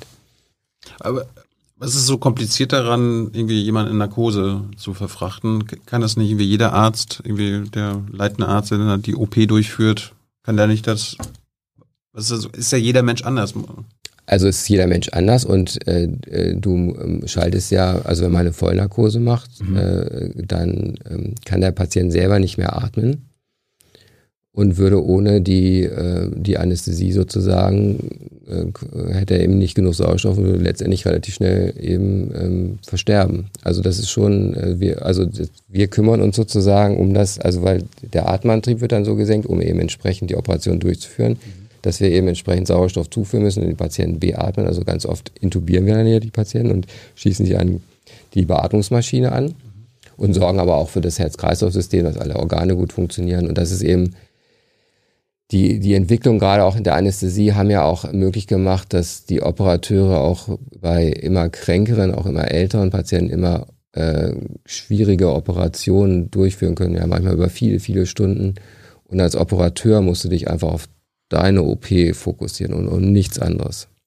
Also da kannst du nicht auch auf dem Monitor gucken, ob dann alles okay ist. So, also, oder mit dem Handy spielen ja, oder so. so. Also stell dir vor, da operiert einer an deinem Darm oder an deinem Herzen. Da, da kann er nicht auch sich auf irgendwas anderes konzentrieren. Das ist ja super komplex und super schwer. Da kommt es wirklich auf jeden Handgriff an. Das ist wirklich eine sehr bewundernswerte Tätigkeit und, und wir sorgen eben für den Rest drumherum sozusagen. Und dass der Patient gut betreut ist und dass eben außerhalb des OP-Bereichs alle anderen Funktionen äh, gut funktionieren und gut überwacht werden. Und der Patient dann auch gut wieder wach wird. Kann sein, dass du es nicht weißt, aber ist Anästhesie schon so ein Jahrhunderte, Jahrhunderte alte äh, Teilbereich der Medizin oder ist es auch was Neues? Du meinst, Intensivmedizin gibt es erst so in den 50ern? Genau, die Anästhesie hatte äh, Ende letzten Jahres 175 Jahre Geburtstag. Und davor? Wurden, ja, da war Narkose immer so, konnte jeder damit. Ja, oder, oder eben auch gar nicht. Und äh, dann oh. wurden die, also wurden die Patienten eben eher so festgehalten, festgebunden und haben eben große Schmerzen äh, erdulden müssen. Und respektive waren viele Dinge eben auch gar nicht möglich. Ich meine, da sind ja auch viel mehr Menschen an Dingen gestorben, wo heute niemand mehr dran sterben muss. Infektionen, also du, du konntest ja bestimmt, äh, also. Hat die, hat die Anästhesie jemand erfunden? Ja. Wer denn? Wie denn? Ja, das war in, äh, jetzt hast du mich, ja, jetzt war ich gerade im Blog. Äh, war in, in, in Boston wurde die äh, erfunden. Genau. Eine Ethernarkose war das erste. War, war das ein Zufallsfund oder? Mm, wurde, wurde schon geforscht? Wurde schon geforscht, genau. Erinnerst du dich noch an den ersten Fehler? Ich meine, ich, hab, ich weiß, Ärzte und Ärztinnen, jeder macht Fehler. Klar. Oh, mein erster Fehler. Naja, also man neigt ja immer dazu, eher so umfangreiche, größere Fehler als Fehler zu bezeichnen. Aber Fehler fangen ja eigentlich auch schon viel früher an. Also Fehler sind, wenn man sich nicht ordentlich die Hände desinfiziert, wenn man vielleicht hier so eine Kanüle legt und äh, äh, die dann nicht trifft, ist ja in dem Sinne auch ein Fehler, wenn man so will. Ne? Vielleicht ein erster großer äh, Fehler? Ein erster großer Fehler. Oder gibt es so Fehler, die du nie vergessen wirst? Ich, ja, ein großer Fehler war, also bei, ähm, wir legen auch sogenannte zentralvenöse Katheter. Also zum Beispiel gibt es hier so eine Vena subclavia, heißt die, die unter der Klavikula durchgeht. Und ähm, das ist relativ dicht an der, an der Lunge sozusagen, respektive was wir so Pleura nennen, wo die Lunge durch den negativen Druck dann ausgedehnt wird und wenn man in diesen Raum sticht sozusagen, dann gibt es einen sogenannten, gibt's einen sogenannten Pneumothorax, dass dann sozusagen Luft in diesen Pleuraspalt sinkt und man dann eine Thoraxdrainage legen muss, um das wieder zu entfalten. Mhm. Das ist mir mal passiert. Das ist so bei zwei Prozent dieser Katheter passiert das. Sollte nicht passieren, aber wie du schon sagst, jeder macht mal Fehler. Wie siehst du die Fehlerkultur in der Medizin in Deutschland? Ich habe auch vor der Pandemie, Pandemie war das immer schon ein Thema, dass äh, viel zu wenig darüber gesprochen werde. Also klar, alle machen Fehler, aber alle sprechen nicht darüber. Und ich weiß noch, wir hatten mal ein Interview, wo, wo vorgeschlagen wurde, dass irgendwie im Krankenhaus so eine Box aufgestellt wird, so wo man sich so ein bisschen erleichtern kann im Sinne von so anonym. Ja, das habe ich diese Woche oder diesen Monat falsch gemacht. Das nagt an mir. Ich will, ich will, dass ihr das wisst oder so. Ähm, das machen wir. Ja. Also, ähm, also ich sag so, also Qualität, äh, Qualität der Behandlung liegt mir besonders am Herzen. Ja, aber mein Job auch. Schau mal, ich bin ja, Arzt ja. und dann äh, ja, ja, sage ich, sag ich meinem und, Chef und, gerne, und, dass ich Fehler mache und so und, so raus. und äh, kann schon sein, dass es früher tatsächlich eher so war, dass so über Fehler spricht man nicht, sage ich mal so. Mhm. Das hat sich aber komplett gedreht. Also es ist eher, also wir haben jetzt tatsächlich auf jeder Station so einen Briefkasten und auch so, ähm, ich habe lange mal überlegt, ob wir es jetzt digital machen oder nicht, aber wir machen es tatsächlich noch mit Zetteln, weil mhm. die sind nämlich wirklich anonym. Ja. Weil wenn du dich irgendwo einloggst, am Ende des Tages ist es irgendwie nachvollziehbar. Mhm. Also machen wir es komplett anonym auf Zetteln. Wir haben einen Oberarzt, Assistentärzte, äh, Pflegekräfte, die zusammen so ein, so ein Team sind und die, die, die, sichten das dann, diese Zettel und werten die aus und je nach Schweregrad sozusagen, es gibt so Dinge, die müssen ja sofort äh, geklärt werden und diskutiert werden. Das ist aber eher selten, muss man Gott sei Dank sagen. Und die anderen Dinge äh, werden aufgearbeitet und jeden Monat äh, wird das mit, mit allen besprochen. Also die, die, wir machen immer so ein Critical Incident, heißt das bei uns Reporting. Das wird jeden Monat besprochen.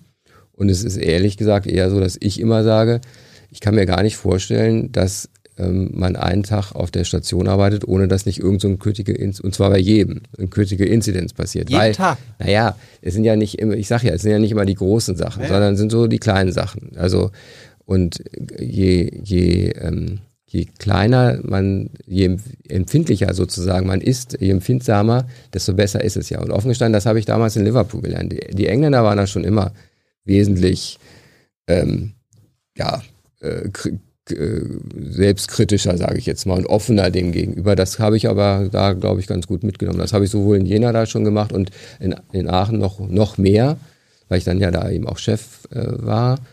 Und das, ähm, also wir haben, glaube ich, eine gute Fehlerkultur. Und ich, ich motiviere das auch. Die Leute wissen auch, dass mir das wichtig ist.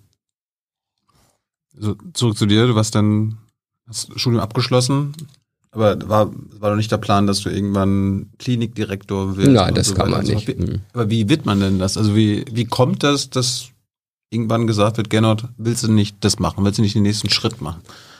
Nee, das sagt man schon selber dann irgendwann. Ah, ja. Also, In ähm, der Politik heißt ja immer, ich wurde gefragt. nee, das ist nicht. Ich habe mich beworben. Das ist aber auch üblich in der akademischen Medizin. Also, ähm, Äh, Achso, du, du hast auch nicht nur quasi im Krankenhaus gearbeitet, sondern hast nebenbei dich auch entschieden, noch zu lehren. Genau, also ich habe ja in der medizinischen Hochschule, ist ja nu- auch eine Universitätsklinik und äh, eigentlich, wenn man in einer Universitätsklinik arbeitet, ist, gehört es eben dazu, die zu lehren, also Studierende auch auszubilden. Und ich kann mich entsinnen, ich habe damals, gleich als junger Arzt, haben wir so ein ganz tolles neues äh, Notfallpraktikum, also wo man dann auch wirklich so praktisch das dann macht. Und äh, als ich Student war, durfte ich nicht auf Intensivstation. Ich habe dann gleich so, einen- so einen Kurs gemacht und die Studierenden dann auf die Station mitgenommen das, und dann so, so Fälle durchgegangen und habe einfach versucht, was mich so während des Studiums gestört hat, einfach anders zu machen. Ich will jetzt nicht sagen besser, aber anders zumindest. Und äh, inzwischen ist das, glaube ich, in ganz Deutschland, also das ist, hat, sich- hat sich total geändert. Die Studierenden haben jetzt ein viel tolleres Studium noch, als ich selber hatte, obwohl meins nicht schlecht war, aber die sind viel, also gerade auch so Aachen ist so ein Modellstudiengang, die sind viel mehr am Patienten, die lernen auch viel praktische Sachen. Ähm, und also das war wirklich im höchsten Sinne motivierend. Da- Das habe ich immer gerne gemacht. Das hat Spaß gemacht. Das war auch, glaube ich, nicht ganz schlecht. Und also da, da dachte ich, okay, das ist auch ein Teil dieses Berufes ist es nicht nur Patientenversorgung, sondern eben auch auszubilden. Und Forschung hat mir einfach auch immer Spaß gemacht. Und diese, dieses, dieses Gestalten, sich was zu überlegen, wie kann man irgendwas besser machen, also ich war eigentlich von Tag eins meines Berufs, war ich immer am Überlegen, habe viel gelesen an Studien und habe so überlegt, wie, wie kannst du das besser machen? Damals ging das zum Beispiel mit dieser Bauchlage los ah. und, und dann haben wir so versucht, Studien zu machen, das zu belegen und dann aber auch äh, mit anderen Kollegen sich auch auszutauschen und so sich nicht zufrieden zu geben, wie es ist, sondern einfach die Medizin voranzubringen. Das hat mich eigentlich schon immer, immer wirklich begeistert. Hast du, hast du irgendwas rausgefunden in deiner Forschung, was man was heute jeder macht oder so. Ja, man lernt auch demütig zu sein, also was man da als, als eigene Person, ja, klar haben wir auch, habe ich natürlich dann auch Hast Studien gemacht. Mit, mitgeholfen. Ja, oder? Studien gemacht und, und die, und auch natürlich, wie wir sagen, dann publiziert, also veröffentlicht, das muss man dann ja auch, um dann, ähm, dann zu, was bei uns dann Habilitation heißt, also die sogenannte Venia Legende, also die ähm, Erlaubnis zu lehren. Damit du Professor wirst. Damit man Professor werden kann, genau. Und äh, das habe ich dann in Hannover relativ zügig gemacht. Also ich war mit 34 dann habilitiert. Äh, mit 34 Professor schon? Nee, habilitiert. Professor war ich mit 38. Okay, okay. Also als ich aus England wieder da war. Und ähm, alles gut. Und äh, die äh, gut, dann irgendwann, als ich, als ich dann so weit war, dass ich habilitiert war, dann wusste ich auch, okay, also du möchtest tatsächlich gerne akademische Medizin weitermachen.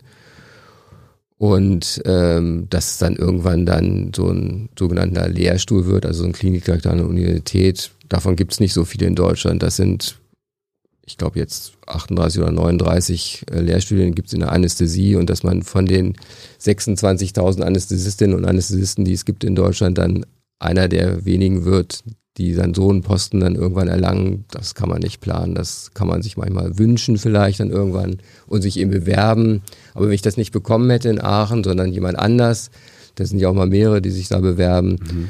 dann hätte ich halt irgendeine anderen, äh, äh, in einer anderen Klinik gearbeitet und hätte da dann versucht, eben möglichst gut zu wirken. Also, aber so ist schon schön. Hat sich dein Partner, deine Frau irgendwann mal gefragt, so, Gernot, hast du wie viele Stunden in der Woche willst du eigentlich arbeiten? Weil das hört sich an, wenn du jetzt in der Klinik arbeitest, eine Forschung machst, deine Lehre. Mhm. Das hört sich jetzt nicht nach einer 40-Stunden-Woche an. Nö, nicht wirklich. Also es ist tatsächlich so, dass ähm, ich mit meiner Frau auch diesen Weg, also nach England gehen, nach Jena gehen, mhm. wir haben das immer, wir haben immer sehr viel kommuniziert. Und äh, also ich hätte nie, wenn sie zum Beispiel gesagt hätte, ich gehe nicht nach England, dann wäre ich nie nach England gegangen. Oder ich will nicht nach Jena gehen oder ich will nicht nach Aachen gehen, mhm. dann wäre ich das, hätte ich das nicht gemacht. Also es war immer so ein gemeinsames Diskutieren, auch vielleicht mal den Ort anschauen, die Vor- und Nachteile so und dann eben entscheiden. Aber grundsätzlich hat sie mich immer unterstützt und es war auch ähm, also, dass ich diesen Weg gehe, das war eine gemeinsame Entscheidung. Also man, das macht man auch nicht alleine. Das macht man als vielleicht erst zu zweit und dann am Ende als Familie. Ich muss sagen, gerade jetzt die Pandemiezeit, da hat die Familie, also ähm, da musste die Familie schon relativ viel, also es war, ich war immer viel in der Klinik, habe immer viel gearbeitet, aber das war jetzt dann nochmal so on top. Also das waren jetzt eher 12, 14 Stunden Tage oftmals. Und, ähm, also 70, 80 Stunden in der Woche? Mhm. Oh. Wie, äh, wie viele Urlaubstage hast du angehäuft jetzt schon? Äh, ich glaube, ich habe den ganzen Jahresurlaub vom letzten Jahr noch. Aber immerhin habe ich den vom Jahr vorher, dann letztes Jahr noch so in Etappen wegbekommen. Du, du wartest dann, bis die Pandemie vorbei ist oder machst du mal so einen langen, drei Monaten Campingtrip oder so? Ja, also was toll war, das wusste man natürlich nicht. Also ähm, äh, wir haben, mein Sohn hat 20 Abi gemacht mhm. und wir waren das Jahr vorher 19 im Sommer. Das war wirklich das erste Mal vier Wochen Urlaub seit, ich glaube, seit Studentenzeit und da waren wir auf Island und haben so den, den letzten Familienurlaub gemacht. Also ich habe zwei Kinder und, und da haben wir so zu viert noch so einen, so einen tollen Urlaub gemacht auf Island. Das war, war super. Und das hat auch, glaube ich, nochmal viel Kraft gegeben. Damals wusste ich noch nicht wofür, ehrlich gesagt. Man malt sich ja sowas nicht aus, aber ja. das war, das war gut. Mhm. Du hast gesagt, Anästhesie ist 175 Jahre alt. Warum ist die Intensivmedizin denn knapp 70 erst? Was mhm. gab's denn, was war denn davor? Naja, da gab's so, da gab's eben, da äh, wurden Operationen durchgeführt, dann wurden die Patienten in den sogenannten Aufwachraum verbracht und dann eben wieder auf Normalstation. Und dass man dass man überhaupt diese technologischen Entwicklungen hatte, dass man eben jemanden auch so lange beatmen kann, ähm, die Körperwärme halten kann, ernähren kann, die Antibiotika, die ist ja dann auch, das war ja auch letztlich mhm. mit Penicillin in den 40ern. Also das sind ja alles so diese Errungenschaften der Medizin. Kamen die, die durch den Krieg? Äh, Krieg war also das ist so, äh, ja, also sagen wir mal so, ähm, Kriege haben, glaube ich, immer schon auch, waren schon auch Innovationsinduktoren. Äh, mhm. Ähm, Intensivmedizin war eigentlich, äh, es gab in Dänemark, äh, nicht nur in Dänemark, aber da war es besonders so eine Polio, ähm, nicht Pandemie, sondern so eine Endemie, also so ein großer Ausbruch sozusagen. Und äh, da wurde, äh, wurde festgestellt, wenn man dann die Patienten beatmet, dass sie dann überleben. Also da war dann aber wirklich, dass dann die Medizinstudierenden so mit so Beatmungsbeuteln dann ja. wirklich Tag und Nacht neben den Patienten saßen und die am Leben gehalten haben. Und wenn dann die Polio-Infektion, das ja auch ein Virus, dann rum war, dann wurden die dann wieder, hm. ähm, konnten die halt weiterleben. Das war so ein bisschen so quasi die Geburtsstunde der, der Intensivmedizin damals. War das in Deutschland oder? Nee, es war in, in Dänemark, war das. Dänemark. Mhm. Okay. Und jetzt, äh, die Divi gibt's wie lange jetzt schon? Seit 70ern? Oder? Ja, 1977. Gab es das in der DDR auch? Und habt ihr euch dann irgendwie, gab es dann nach der Wende? Puh, da fragst du mir eine gute Frage. Also es gab Anästhesisten, aber gab es eine Intensiv, eine ostdeutsche Intensivgesellschaft gehabt? Da bin ich jetzt echt. Ich, ich frage mal, weil irgendwie, vielleicht gab es dann nach der Wende Ärzte und Ärztinnen aus dem Osten, mit denen du zusammengekommen bist und die hatten ganz andere Arbeitsweisen. Also ich bin auf gab, jeden Fall. Ich, wir machen hier in Ostberlin unsere Intensivstation so, Gernot. Oder wir äh, machen die Narkose so. Oder ist das quasi, also, also ist, ist Intensivmedizin international gleich? Oder machen, gibt es quasi eine andere, in anderen Ländern, in anderen ah, Kulturen, eine andere Frage. Intensivmedizin? Okay, verstehe. Gut. Also äh, in Europa muss man sagen, ist es sehr, zumindest sehr, sehr ähnlich überall. Also beinahe gleich, mhm. muss man schon sagen. Und so der internationale Zusammenhalt ist auch sehr gut. Also es gibt eigentlich einen sehr guten Austausch auch auf europäischer und auch internationaler Ebene. Und man guckt eigentlich immer, was, wenn, die anderen irgendwas Neues haben und was Gutes herausgefunden haben, dass, dass man das dann übernimmt. Erfahrung zwischen Ost- und Westdeutschland kann ich eigentlich nur die eigene erfahren. Ich war jetzt äh, 2004 bis 2008 war ich halt in Jena. Mhm. Und da habe ich natürlich auch mit äh, Kolleginnen und Kollegen aus Ostdeutschland zusammengearbeitet und die Unterschiede waren also eigentlich nicht mehr vorhanden zu damals, muss man sagen. Ne? Aber jetzt so andere Kulturen, gibt es irgendwie in Asien, in China, gibt es dann anderen Herangehensweise an Intensivmedizin oder ist das, weil jeder Mensch, Mensch ist Mensch, ist scheißegal? Ja, ich sag mal so, in der, in bestimmten Ländern äh, ist natürlich der, ähm, äh, die, die, das, das Technikniveau und der Umfang noch nicht so gegeben wie, wie bei uns äh, oder dann nur in bestimmten Kliniken, dann wieder privaten Kliniken zum mhm. Beispiel. Also da gibt's noch, äh, gibt's schon noch Unterschiede, aber das ist auch, finde ich, eine, eine echte Aufgabe. Ähm, hat man, dass man sozusagen hier auch versucht, diesen, diese Differenz möglichst schnell auszugleichen. Ich glaube, das ist auch wirklich eine wichtige Aufgabe. Also das ist, dass auch Menschen in Ländern, die, die eben nicht so über diese ja, ökonomischen oder wirtschaftlichen äh, Ressourcen im Allgemeinen verfügen, dass dennoch die Gesundheitsversorgung gut ist und eben auch eine Intensivmedizin vorhanden ist. Hast du irgendwann mal dran gedacht, was man irgendwie so ein, so ein naiver Medizinstudent, der mal gesagt hat, ich mache mal irgendwann was für Ärzte ohne Grenzen, ja, das war durchaus mal gegeben. Und ehrlich gesagt, ich glaube, dass wir jetzt, also ich mache jetzt sehr viel Telemedizin auch in den zehn Jahren. Und ich glaube, da haben wir auch echt tolle Chancen, ähm, äh, zumindest mal äh, zu unterstützen. Also, ich wäre gar, also es ist ja gar nicht so, dass dann die Kolleginnen und Kollegen woanders in anderen Ländern nicht klug sind oder auch nicht, äh, nicht erfahren. Vielleicht sind sie zum Teil sogar im anderen gewissen Dingen deutlich erfahrener, aber dass man da eben über diese digitale Vernetzung doch auch diesen Austausch und, und dieses gegenseitige Befruchten beschleunigen kann. Das wäre schon, das mhm. könnte ich mir gut vorstellen.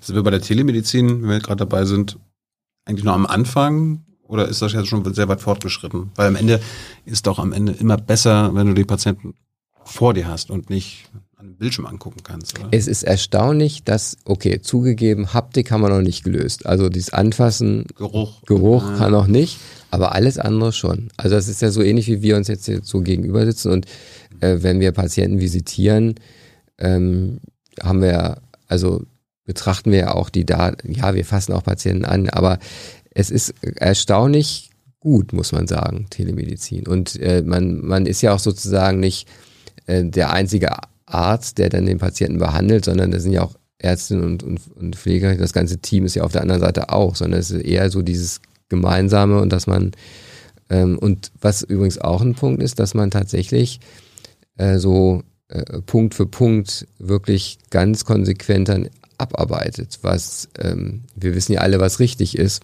Also wir wissen alle, dass man jeden Tag seine Tabletten nehmen muss oder drei Minuten Zähne putzen. Ob man es jeden Tag immer tut, dass ich, also ihr bestimmt, ich vielleicht nicht jeden Tag. So. Aber wenn man so Telemedizin zusammen macht, dann hat eben der, der Telemedizin macht, der hat dann seine äh, Leitlinien und der hakt wirklich Punkt für Punkt jeden Tag bei jedem Patienten ab, ganz konsequent. Und das ist eine große Hilfe, dass man nichts vergisst. Hier ist Tyler, hier kommt die Werbung. Für uns selbst. Kommerzfreier Journalismus seit 2013, nur möglich durch deine Unterstützung. Schau in die Infos wie. Aber gibt es irgendwie noch Verbesserungspotenzial?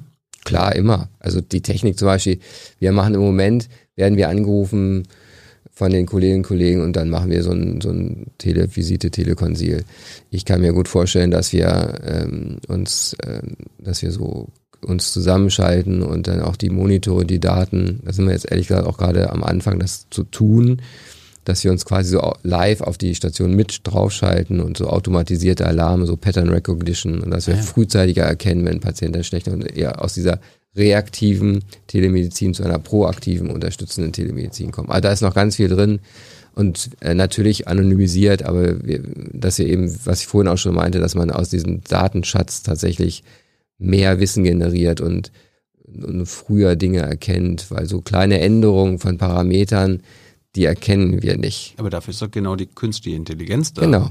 Und das muss man eben zusammenbringen. Aber kann es irgendwann passieren, dass du als Arzt überflüssig wirst, weil der Patient gibt, sagt dann einfach nur der Software, das sind meine Leiden, die Software fragt die Leitlinien Nee, ab und dann. das ist ja immer nur eine unter, ist ja immer nur eine Unterstützung. Letztendlich die Entscheidung ist ja kein Computer, der sagt, wir machen das so, wir machen das so, sondern der Computer erkennt vielleicht Dinge früher und sagt, denk doch mal daran oder könnte nicht das sein. Aber die Diagnose sozusagen, das ist es, das ist so oder das ist nicht so. Und das mache ich als Arzt. Und das ist so komplex, das wird auch bis auf weiteres ein Arzt machen müssen. Aber vielleicht in 100 Jahren nicht mehr. Tja, das weiß ich nicht. Aber wir werden sehen. Wann warst du zuletzt äh, auf einer Intensivstation?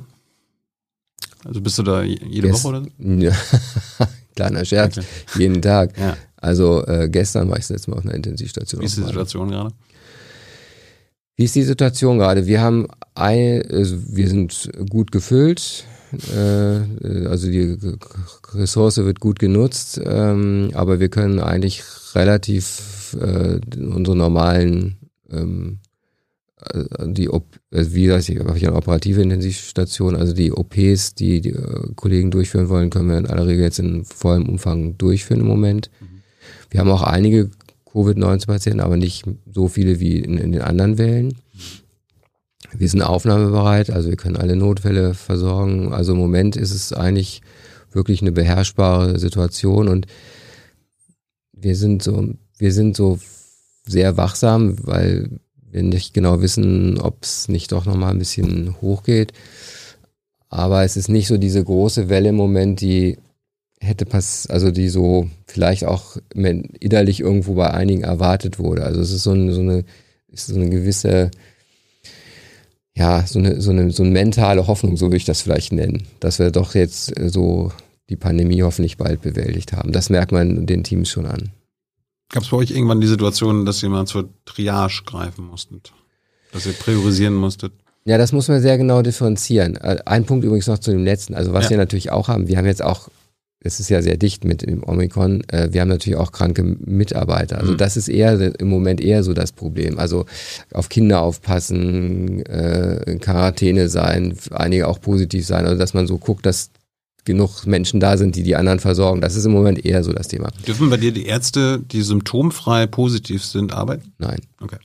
Gab es ja auch mal die Überlegung. Ja, halte ich aber nichts von. Ist zu gefährlich für die Kolleginnen und Kollegen, für die Teams und auch für die Patienten. Also das wäre nur eine Mal, also ich sage nicht, dass es geht gar nicht. Also weil bevor äh, niemand da ist, wenn so viele krank, also wenn man es mal so durchdenkt mhm. sozusagen, äh, dann muss man das ernsthaft überlegen. Aber da sind wir noch, da sind wir nicht. Und ich sehe es auch nicht kommen. So jetzt zu der Frage Triage und Priorisierung. Da muss man sehr genau differenzieren. Ja, wir haben priorisiert. Wir haben OPs nicht durchgeführt, um die Kapazitäten zu haben äh, um Corona-Patienten aufzunehmen und auch die anderen Notfallpatienten. Ja, wir haben sogar in einigen Bundesländern Patienten nach Norddeutschland und auch nach NRW gebracht, damit dort wieder Kapazitäten sind. Und das war, ist ähm, vor Corona nie passiert. Das war in diesem Umfang nie nötig. Und wir haben ja Gott sei Dank diese, diese Klebertstruktur etabliert, um genau das schnell machen zu können. Das hat sich sehr bewährt. Aber triagiert heißt, ich habe zwei Menschen, die brauchen ein Beatmungsgerät, ich habe aber nur ein Beatmungsgerät. Und, ähm, äh, und einer muss sterben und der andere wird behandelt. Und das äh, ist nicht passiert, weil du musst, wir haben einfach so viele Beatmungsgeräte, auch in den OPs, äh, um eben normalerweise die Narkosen durchzuführen und in den Notfallaufnahmen und, und, und äh, Reservegeräte. Wir haben uns ja auch Reservegeräte in der ersten, also die erste Welle, da haben wir wirklich nochmal Reserven auch aufgebaut, auch technisch. Also wir hätten. Die, wo bestellt man diese ganzen Dinger? Ja, bei den Firmen, die die herstellen. Sind das deutsche Firmen, nicht chinesische? Äh, also Beatmungsgeräte sind tatsächlich viele deutsche Firmen noch. Okay. Und aber gut, also Vergabe ist ja mal so ein extra Thema. Das, aber also wir hatten, wir hatten technisch auch das eher das Problem, was wir hatten und haben und ehrlich gesagt ja auch schon vor der Pandemie haben, ist ja eher die äh, menschliche Ressource, also insbesondere Personal in der Pflege. Das ist ja eher unser Thema. Kommen wir gleich noch zu. Mhm. Aber es gab es denn Triage-Momente in Bayern, Sachsen und so?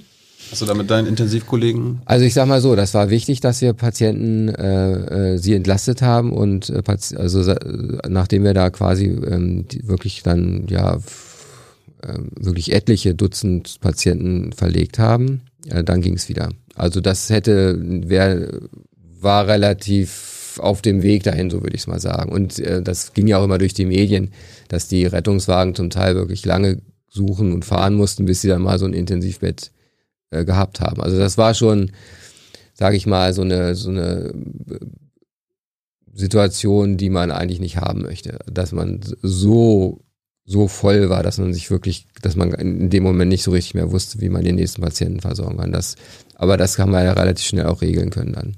Du hast schon gesagt, in deiner Klinik von 1500 Betten sind 250 für intensiv, mhm. also so ein Sechstel. Mhm. Ist, es, ist das gesetzlich so geregelt, dass das so sein muss? Mhm. Oder ist jede Klinik, jedes Bundesland? Na, es gibt äh, dann, äh, es gibt ja so Krankenhauspläne, respektive mit den Bezirksregierungen wird dann so äh, quasi der Bedarf auch für so eine Region, für so und so viele Menschen und das wird so ab, miteinander abgestimmt. Also es gibt jetzt nicht so pro 100.000 müssen es so und so viele intensiv. Ja, kann man mal überlegen, ob man, aber ich bin mir aber nicht so sicher, ob so, ähm, vielleicht kann man sagen, so Mindeststandards, ja, aber ich bin, also, ob man es über, also nicht, dass man es dann so überreguliert. Da aber gibt es die Mindeststandards? Nee, aber die, die aber ich sag mal so, ähm, die, wir haben in Deutschland die allermeisten Intensivbetten, zumindest in Europa, wahrscheinlich mit die meisten in der Welt. Also von daher sage ich mal, ich glaube, dass wir da Mindeststandards auf jeden Fall erfüllen. Und wenn du jetzt von den Betten sprichst, sind dann gleich die Pfleger, Pflegekräfte, die diese Betten betreuen müssen, einberechnet?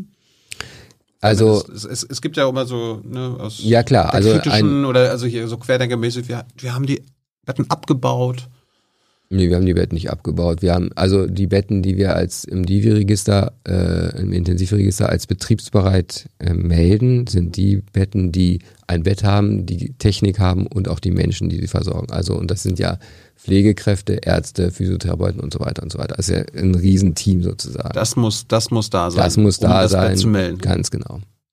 Und wenn jetzt nur ein Bett da ist und die Dann Maschine, wird das aber nicht gemeldet. Ah ja.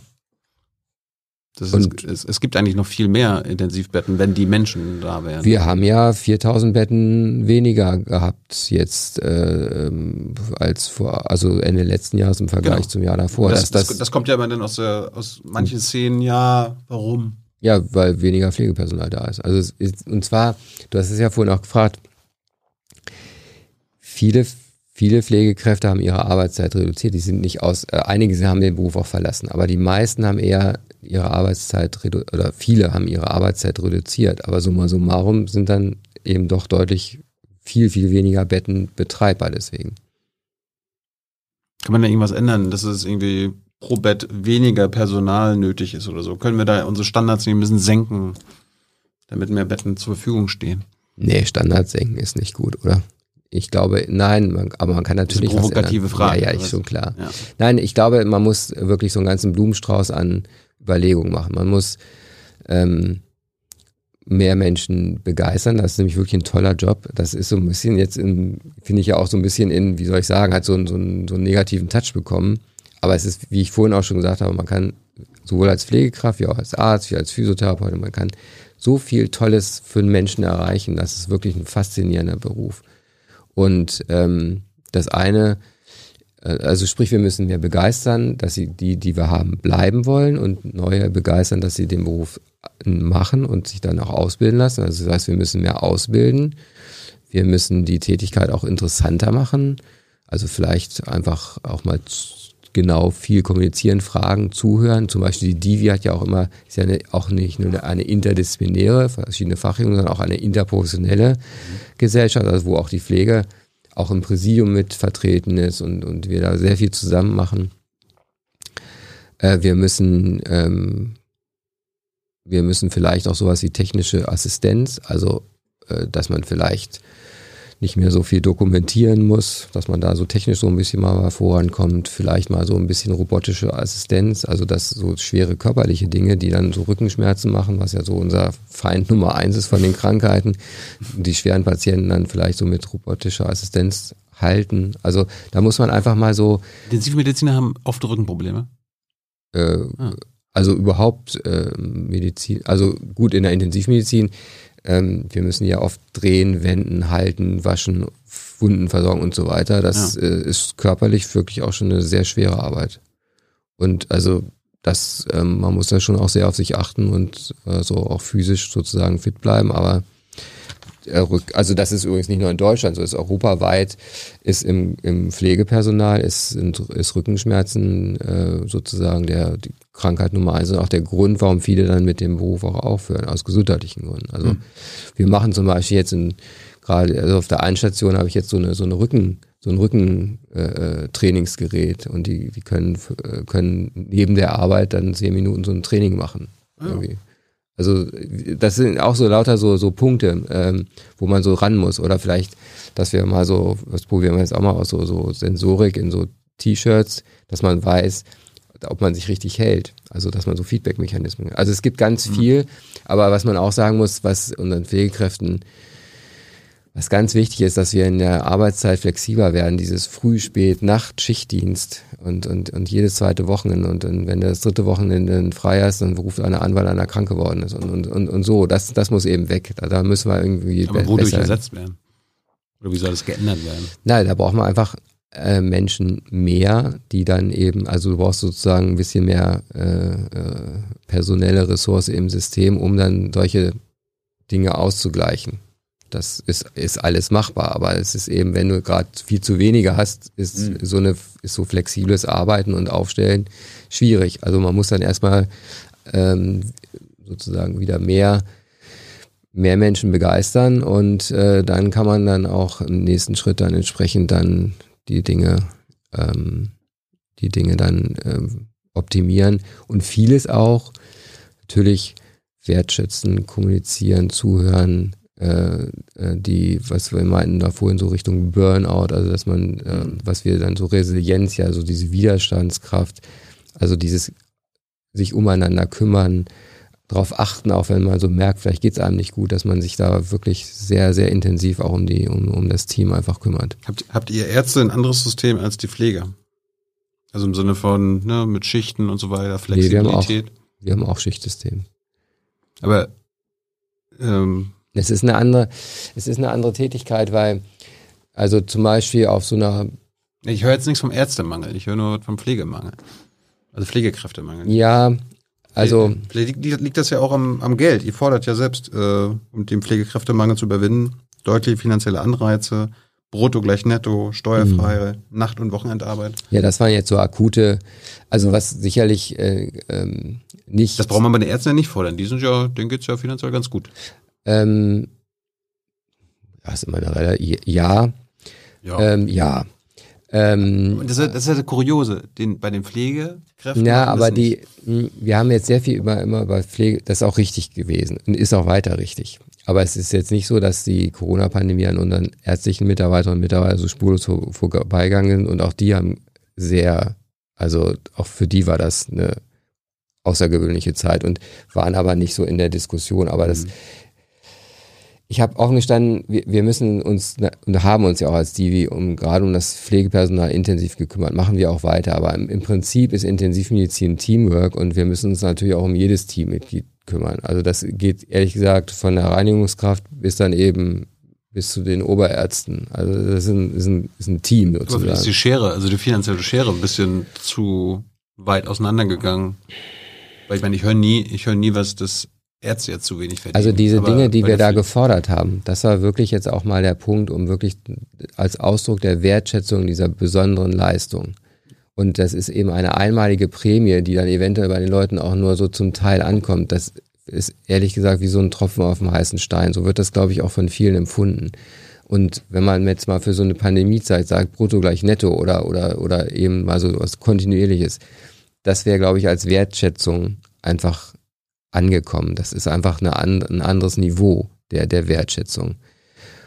Und ähm, aber wenn man mit den Mitarbeitern spricht, ja, das Finanzielle ist ein Punkt, aber wirklich viel mehr ist diese, dieses Gefühl, dass man mehr Zeit hat, um sich um den Patienten so gefühlt noch mehr kümmern zu können, was, wie man es eigentlich am liebsten macht, so Mhm. richtig zu äh, und ich glaube da und und eben auch so dieses sichere, wenn man frei hat, hat man auch frei. Das äußern auch ganz ganz viele. Also da gibt es wirklich viele Aufgaben und was auch natürlich ist so die die Kompetenzdifferenzierung. Also das es gibt äh, Menschen, die ähm, die möchten sozusagen sich eben weiterentwickeln und, und dann eben auch eine Perspektive haben. Also wenn man jetzt als Pflegekraft sich ausbilden ist, dann macht man die Zusatzqualifikation, die Zusatzausbildung für Intensiv- und Anästhesie zum Beispiel. Da bekommt man schon mal kaum Geld mehr. Das ist so ein Punkt. Ich finde, wenn man sich qualifiziert, sollte man schon dann mehr Geld verdienen. Und dann muss man danach dann aber auch eine Perspektive haben. Wenn man dann so mit Mitte, Ende 20 so komplett diese Ausbildung hat und dann sozusagen gar nichts mehr kommen kann, das ist ja auch nicht gut. Nee. Also man, und da müssen wir eben ran. Also es ist jetzt aber nicht so, nur so um Corona rum, das ist jetzt wirklich mal so ein, so ein das ist wirklich ein, ein großes Herangehen und das muss jetzt wirklich mal so eine, Aber die, die Frage war so ein bisschen, die Ärzte in Deutschland haben es durch ihre Organisationen geschafft, gut zu verdienen. Wie, wie können die Pflege, Pfleger so, und jetzt, Pflegerinnen okay, von dann, euch lernen? Okay, Tio, jetzt habe ich, ja, jetzt, jetzt habe ich die Frage verstanden. War- Sorry. ist- ja, mh, also äh, die, es gibt ja auch äh, durchaus natürlich äh, Organisationen für die Pflege, also Deutsche Gesellschaft für Fachkrankenpflege, Deutsche Gesellschaft für Pflege, äh, Achso, ja, Pflege. äh, Pflege. Es gibt jetzt ja auch die ersten Pflegekammern, die in Vorbereitung sind.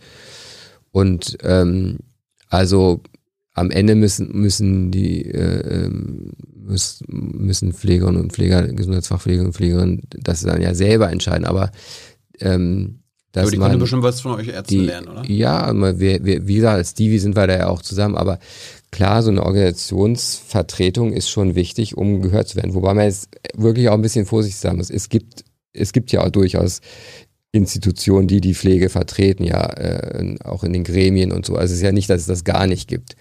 Aber vielleicht müssen die noch ein bisschen. Nicht gut genug. Ja, ein bisschen lauter werden und ein bisschen. Aber am Ende ist es auch da wieder Schulterschluss gemeinsam. Also oftmals vertreten wir da auch haben dieselben die, Dinge. Habt die Ärzte denn das geschafft, indem ihr laut wart die letzten Jahrzehnte oder was? Es, Also es, wie, wie, wie, wie haben die Ärzte es geschafft, so eine gute Lobby zu sein, aber die Pfleger nicht? Darum geht's ja im Grunde. tja, das Was kann die Pflegelobby von den Ärzten lernen? Also ist, glaube ich, schon äh, eine gute äh, eine Überlegung wert, äh, dass man sich in der Berufsgruppe ähm, in hoher Anzahl sozusagen auch entsprechend organisiert und dann mit, mit einer Stimme spricht. Das ist sicherlich eine, eine, echt, eine gute Überlegung wert, würde ich mal sagen. Was hältst du von dem Pflegebonus, den Lauterbach versprochen hat und dann wurde es gleich schon wieder so ein bisschen eingeschränkt, naja, nicht für alle Pfleger und Pflegerinnen, sondern nur die besonders betroffen waren in der, in der Pandemie? Ja, es ist jetzt etwas schwer, so eine einzelne Maßnahme zu beurteilen, aber wir hatten ähm, Divi-Kongress äh, Anfang Dezember letzten Jahres, wie immer, leider dieses Mal das zweite Mal virtuell. Mhm. Wir sind ja sehr hoffnungsfroh, dass das jetzt in diesem Dezember dann wieder in, in, mit welchen Bedingungen auch immer dann noch in Präsenz passieren kann. Und wir hatten relativ kurzfristig eine Podiumsdiskussion zu dem Thema, was können wir denn jetzt äh, besser machen, um, die- um die Situation der äh, Pflege im Intensiv- und Notfallbereich zu verbessern und hatten kurzfristig auch tatsächlich Herrn Lauterbach als äh, Diskussionsteilnehmer äh, gewinnen können. War er da schon Minister oder nicht? Das waren wenige Tage, bevor er dann Minister geworden ist. Und er hat äh, uns, es war eine sehr lebendige und auch substanzielle Diskussion. Und ähm, er hat äh, auch gemeint, dass äh, das Thema definitiv politisch sehr wichtig ist. Und er sich auch sowas wie so eine, ja, so eine Taskforce, also er wollte das schon wirklich als Thema aufnehmen. Und ähm, ich gehe auch davon aus, dass er das machen wird. Und ähm, wir haben ihm damals als Divi, sowohl Pfleger als auch Ärzte, gemeinsam gesagt, dass wir ihn da äh, voll und ganz unterstützen äh, mit Vorschlägen, mit Engagement und äh, ich gehe davon aus, dass das dann auch bald, äh, dass er dass ich darauf Aber die Frage war so ein bisschen, erst heißt es Pflegebonus und dann nur Pflegebonus für bestimmte Pfleger und Pflegerinnen. Ja, Nicht also das alle. wie gesagt, ja, also wie so häufig mit solchen ähm, Prämien oder Regelungen äh, steckt der Teufel ja oft im Detail, also auch formal und gesetzesmäßig. Also das würde jetzt vielleicht etwas weit führen. Mhm. Aber ähm, man, es gibt auch immer Lösungen, die man finden kann. Also ähm, es ist oftmals schwierig. Also ich kann mich entsinnen, als Klinikchef habe ich auch irgendwann mal so gesagt, hier, wir müssen mal unseren Leuten auch mal so ein, mal was zukommen lassen, mal so eine, so eine Bonuszahlung. Hat der Buchhalter dich ausgelacht. Nee, nee, das haben wir sogar hinbekommen, aber irgendwie war dann doch auch das dann wieder an bestimmte Kriterien gebunden und äh, das, das ist immer nicht so ganz äh, einfach, Mhm. äh, das so zu machen, dass es wirklich auch von den Mitarbeiterinnen und Mitarbeitern so- so aufgenommen wird oder aufgenommen werden kann. Also das ist ähm, vielleicht, ähm, also von daher ist es schon, glaube ich, gut, wenn man finanzielle Regelungen trifft und in so einer Pandemie hatten wir ja so etwas ungewöhnliche Vorschläge gemacht. Das ist vielleicht während so einer Pandemie besonders etwas leichter als so unter normalen Bedingungen, muss man sagen. Da gibt's dann ja immer Tarifrecht und äh, das will alles sehr wohl durchdacht sein, mit allen besprochen und dann ähm, kommt von der initialen Idee am Ende dann irgendwas dann, dann so am Ende raus, was dann gar nicht so komplett mehr wiederzuerkennen ist, ohne dass dann jetzt irgendjemand einen bösen Willen da tatsächlich hatte. Ähm, aber ähm, man muss auf dem Weg sein und wenn man dann mit dem Ergebnis nicht zufrieden ist, muss man eben weiterarbeiten, bis man dahin kommt, wo man hin möchte. Jetzt mal gerne, in zwei Wochen sitzt hier Karl Lauterbach wieder. Mhm. Hast du irgendwelche systematischen Forderungen, die die Politik, die ein Gesundheitsministerium angehen sollte? Jetzt nicht irgendwie so Einzelsachen, sondern wo muss sich systematisch was ändern? Also worüber ich mich persönlich freuen würde, da kann, das kann ich mir auch sehr gut vorstellen, weil durch diesen Expertenrat hat die Bundesregierung ja auch schon ausgedrückt, dass sie äh, die, den, die Expertise der, der aktiven, handelnden Mediziner auch sehr ernst nimmt.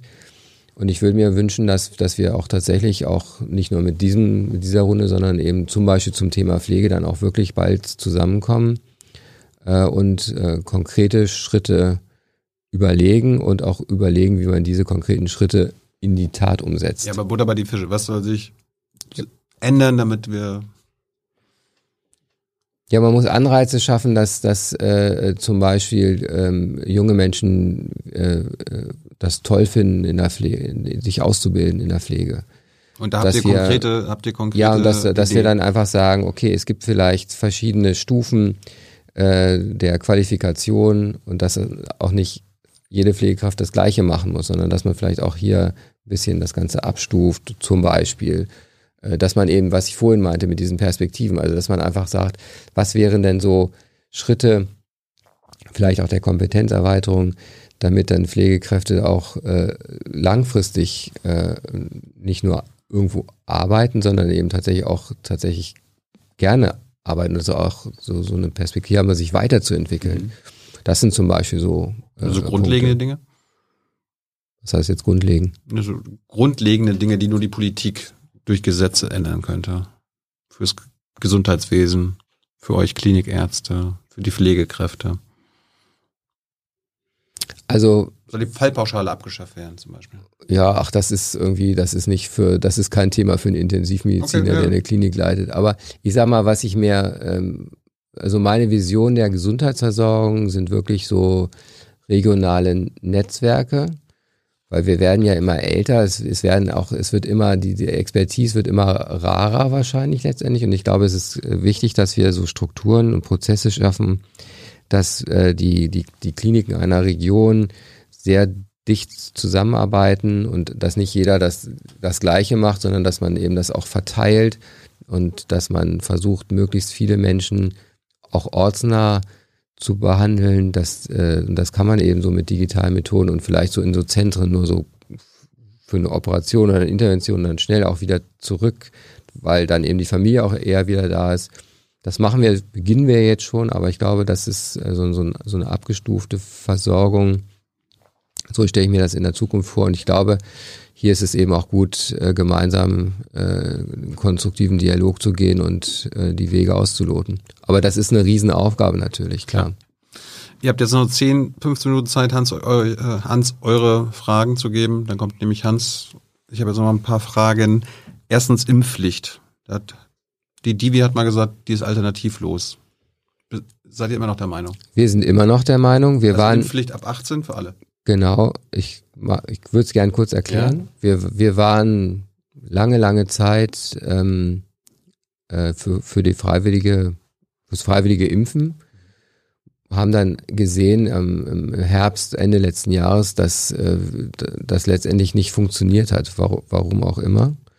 Und es ging jetzt hier gar nicht um die konkrete Delta- oder Omikron-Welle, aber was wir einfach, wo wir sehen, dass wir und wo wir nach wie vor auch Sorge haben, äh, dass wir eben den, den nächsten Winter, äh, den nächsten Winter eben ohne die, die nächste große Welle ähm, überstehen, dass wir nicht dieselben Restriktionen wieder einführen müssen, die wir im Moment haben. Ich glaube, das, das ist unser gemeinsames Interesse und da ist die Impfpflicht eben ein Teil davon. Deswegen haben wir uns als Divi nach wirklich sehr langen Diskussionen, das haben wir uns nicht einfach gemacht, aber ähm, uns ging es darum, dass der dritte Winter nicht wieder so ein Pandemiewinter wird wie der erste und der zweite. Das ist das Ziel. Und jetzt die aktuell diskutierte einrichtungsbezogene Impfpflicht, die mögt ihr nicht, ne? Nein, weil die, das haben wir aber von, also wir, wir finden, dass es berufsethisch für, für, für sowohl für Ärzte als auch für Pflegekräfte eine Selbstverständlichkeit und auch eine Verpflichtung ist, sich impfen zu lassen. Also, ja, aber gibt ja offenbar welche, aber, die das nicht tun. Ja, aber das ist unsere Einstellung. Mhm aber eben keine Verpflichtung. Also dass jetzt eine Berufsgruppe so rausgegriffen wird, das halten wir für nicht angemessen. Dann lieber alle erwachsenen Deutschen ab 18, da werden die dann auch alle mit, mit im Boot. Ja, da werden ja auch mit im Boot, genau. Und du hast auch mal gefordert, äh, die Politik sollte so Kampagnen und Verlosungen starten. Ja, das war ja so Mitte letzten Jahres, weil es einfach nicht weiterging sozusagen. Mhm. Und dann haben, haben wir jetzt einfach mal so ein bisschen versucht, mal so ein bisschen outside the box zu denken und einfach mal, ja. ehrlich gesagt, auch was auszuprobieren. Vielleicht hätte es auch nicht funktioniert, weiß ich nicht. Aber vielleicht hätte es ja auch funktioniert. Ja. Also einfach mal, ich finde immer, man kann ja auch mal einfach was, auch mal was machen. Und äh, wenn es gut läuft, toll. Und wenn es nicht so gut läuft, dann hört man wieder auf damit. Gab ja in anderen Ländern auch schon die Beispiele irgendwie. irgendwie in Amerika, in manchen Bundesstaat, jeder Zehntausendste hat eine Million Dollar bekommen oder so. Wie, wie auch immer. Bei also, uns gibt's Bratwürste. Ne? Ja, aber selbst das hat, glaube ich, ganz gut funktioniert, oder? Also das hat die... Nicht also gut genug. Nicht gut genug, da bin ich bei dir. Ähm, dann nochmal das Thema, kennst du vielleicht auch Divigate? Also die, die Kritik des Bundesrechnungshofes. Bist du damit ja, also es war ja, was heißt die Kritik? Ähm, es waren ja, es waren ja auch, es waren ja auch äh, gewisse Artikel sozusagen, die ähm, da muss man sagen, das ist ja auch relativ schnell von ähm, analysiert worden und die Vorwürfe sind ja entkräftet worden. Ja, ja. Es gab ja irgendwie zum Beispiel, gab ja zwei Kritikpunkte. Einmal hat die Bundesregierung, die Bundespolitik fast 700 Millionen Euro für neue Intensivbetten ausgegeben. Und dann hat, hat der Bundesrechnungshof ausgerechnet, ähm, weil es ja für jedes neu geschaffene Intensivbett 50.000 Euro gab, hätte es 13.700 neue Betten geben müssen. Nach Adam Riese. Nur keiner kann sagen, wo die sind.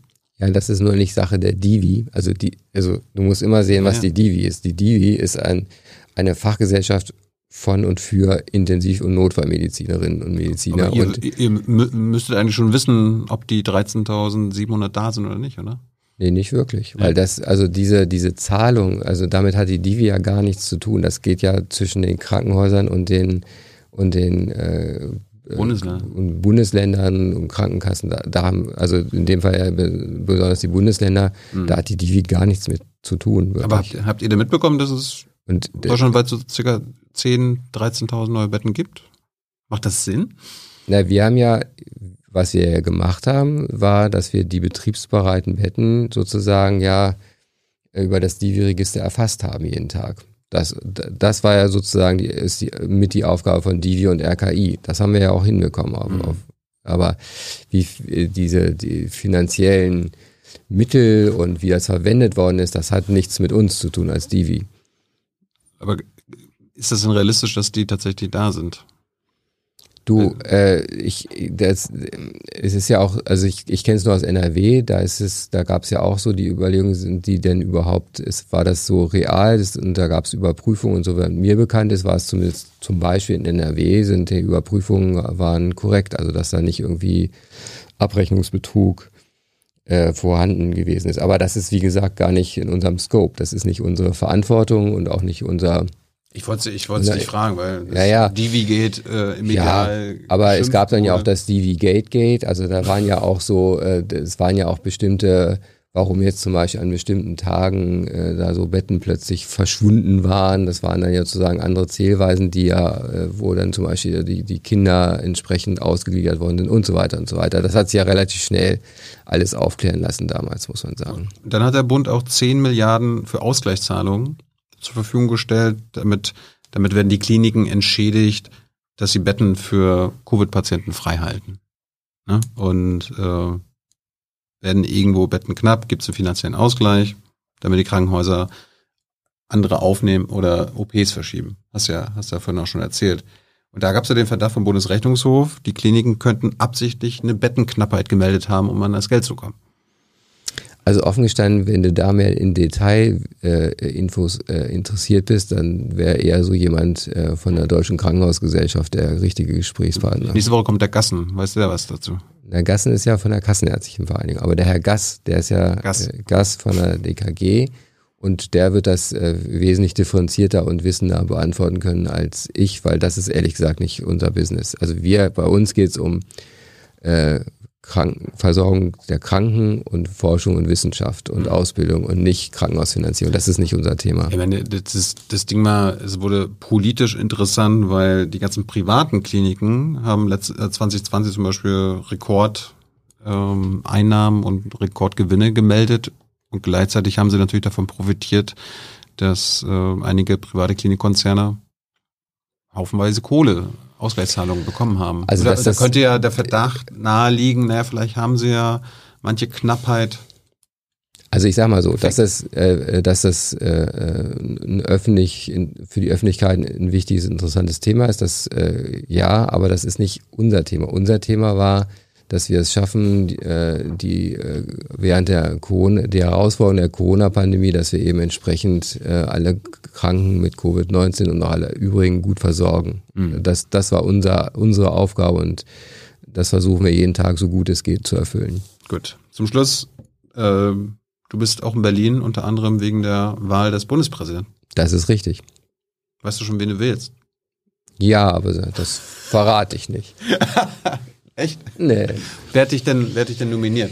Ich muss gestehen, mir war das offen, muss ja mal mein Defizit ja, mir war das, das Prozedere nicht komplett klar. Also ich, äh, die ähm, einzelnen Fraktionen der verschiedenen Landtage ähm, fragen äh, Mitbürgerinnen und Mitbürger, ob sie bereit sind, äh, dieses dafür zu kandidieren und dann wird man wenn man dann äh, entsprechend zustimmt, kommt man auf eine Liste und die, die einzelnen Landtage stimmen dann über diese Listen ab. Und wenn man da entsprechend dann vom Landtag gewählt wird, dann ist man eben Mitglied der Bundesversammlung und darf dann entsprechend den Bundespräsidenten mitwählen. Ich war vor fünf Jahren dabei. Du jetzt diesmal. Welche Fraktion hat dich denn nominiert? Mich hat die CDU-Fraktion aus dem NRW-Landtag nominiert. Gut, die CDU hat keinen eigenen Bundespräsidentenkandidaten. Bleibt wahrscheinlich nur Steinmeier übrig, ne? Also Du ich, kannst dich auch enthalten. Das, ich kann mich auch hab ich's enthalten, aber also ich muss sagen, ich finde, ähm, dass äh, äh, und Herr Steinmeier das ein sehr, ein sehr, also ich das auch rein persönlich jetzt Klar. gerne und Marx irgendwie. Ja. Ähm, das war, ist ja auch für einen Bundespräsidenten eine extreme Herausforderung gewesen, diese Pandemie. Und ich finde, er hat das gut gemacht und er steht dafür, dass er die, ähm, die verschiedenen Meinungen und Interessen versucht zusammenzuführen irgendwie. Und das ist, glaube ich, im Moment besonders wichtig. Dieses gegenseitige Zuhören und vielleicht mal so einen Schritt zurückzugehen und auch innezuhalten und dem anderen nach wie vor zuzuhören und dann auch einfach versuchen, da so irgendwo einen Weg gemeinsam zu finden. Man muss ja nicht derselben Meinung sein, Ja. aber dass man irgendwie, sagen wir mal, in so einem gewissen gemeinsamen Rahmen bleibt. Ich glaube, das ist ganz wichtig für uns. Hast du dich mit den anderen Kandidaten beschäftigt? Ich habe mich sehr intensiv damit beschäftigt, natürlich. Und ich habe, glaube ich, weiß ich auch, wie meine Wahl ausfallen Ich wird. glaube, das wissen wir alle. Gernot, vielen Dank. Besonders gerne, Theo. Komm bald wieder. Bleib gesund. Ich hab du hast gesagt, du hast noch nie Corona gehabt. Dreimal auf Holz Hier, geklopft. das Holz ist hier. Nee, da ist auch Holz. Hoffentlich bekommst du es nicht. Gernot, Dankeschön. vielen Dank. Jetzt kommt Hans.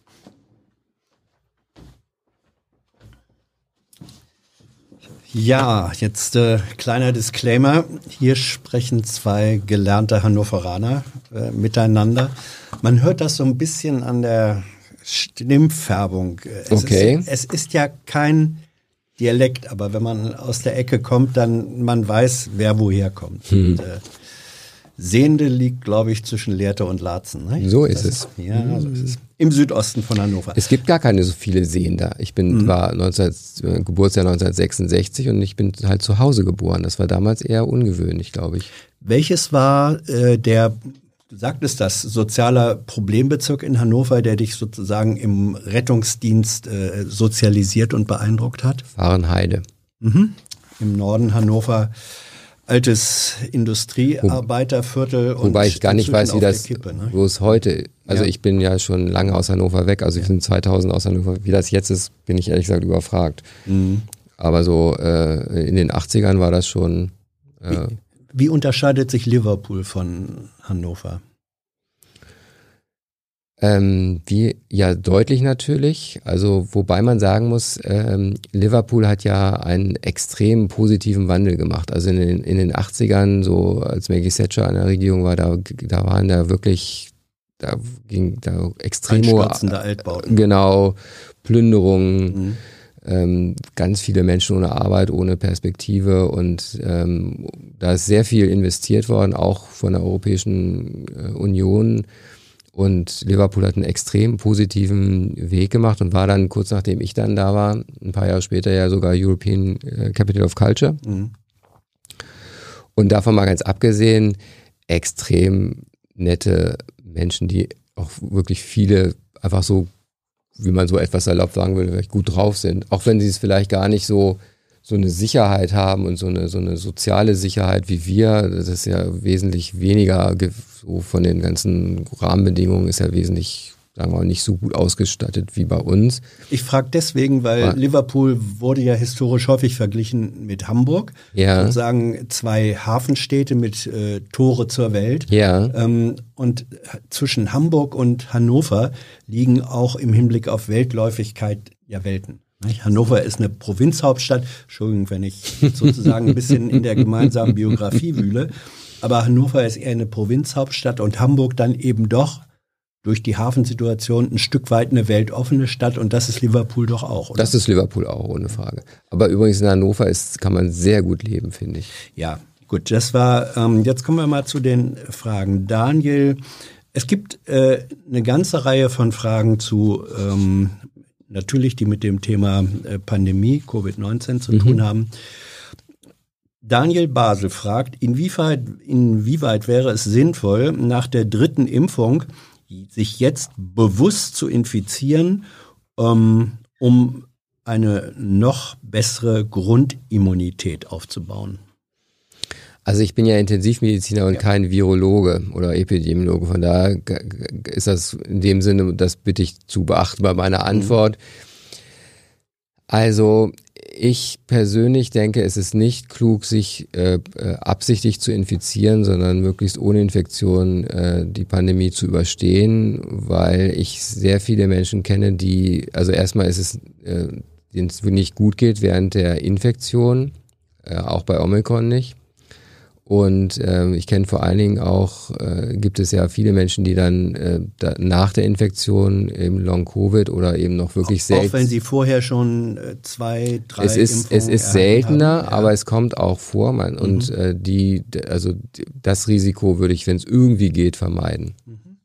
Ähm, Manuel Arndt, ähnliche Richtung, fragt, äh, wie viele Kinder sind denn eigentlich wegen Covid, nicht mit Covid, im Krankenhaus beziehungsweise auf Intensivstationen?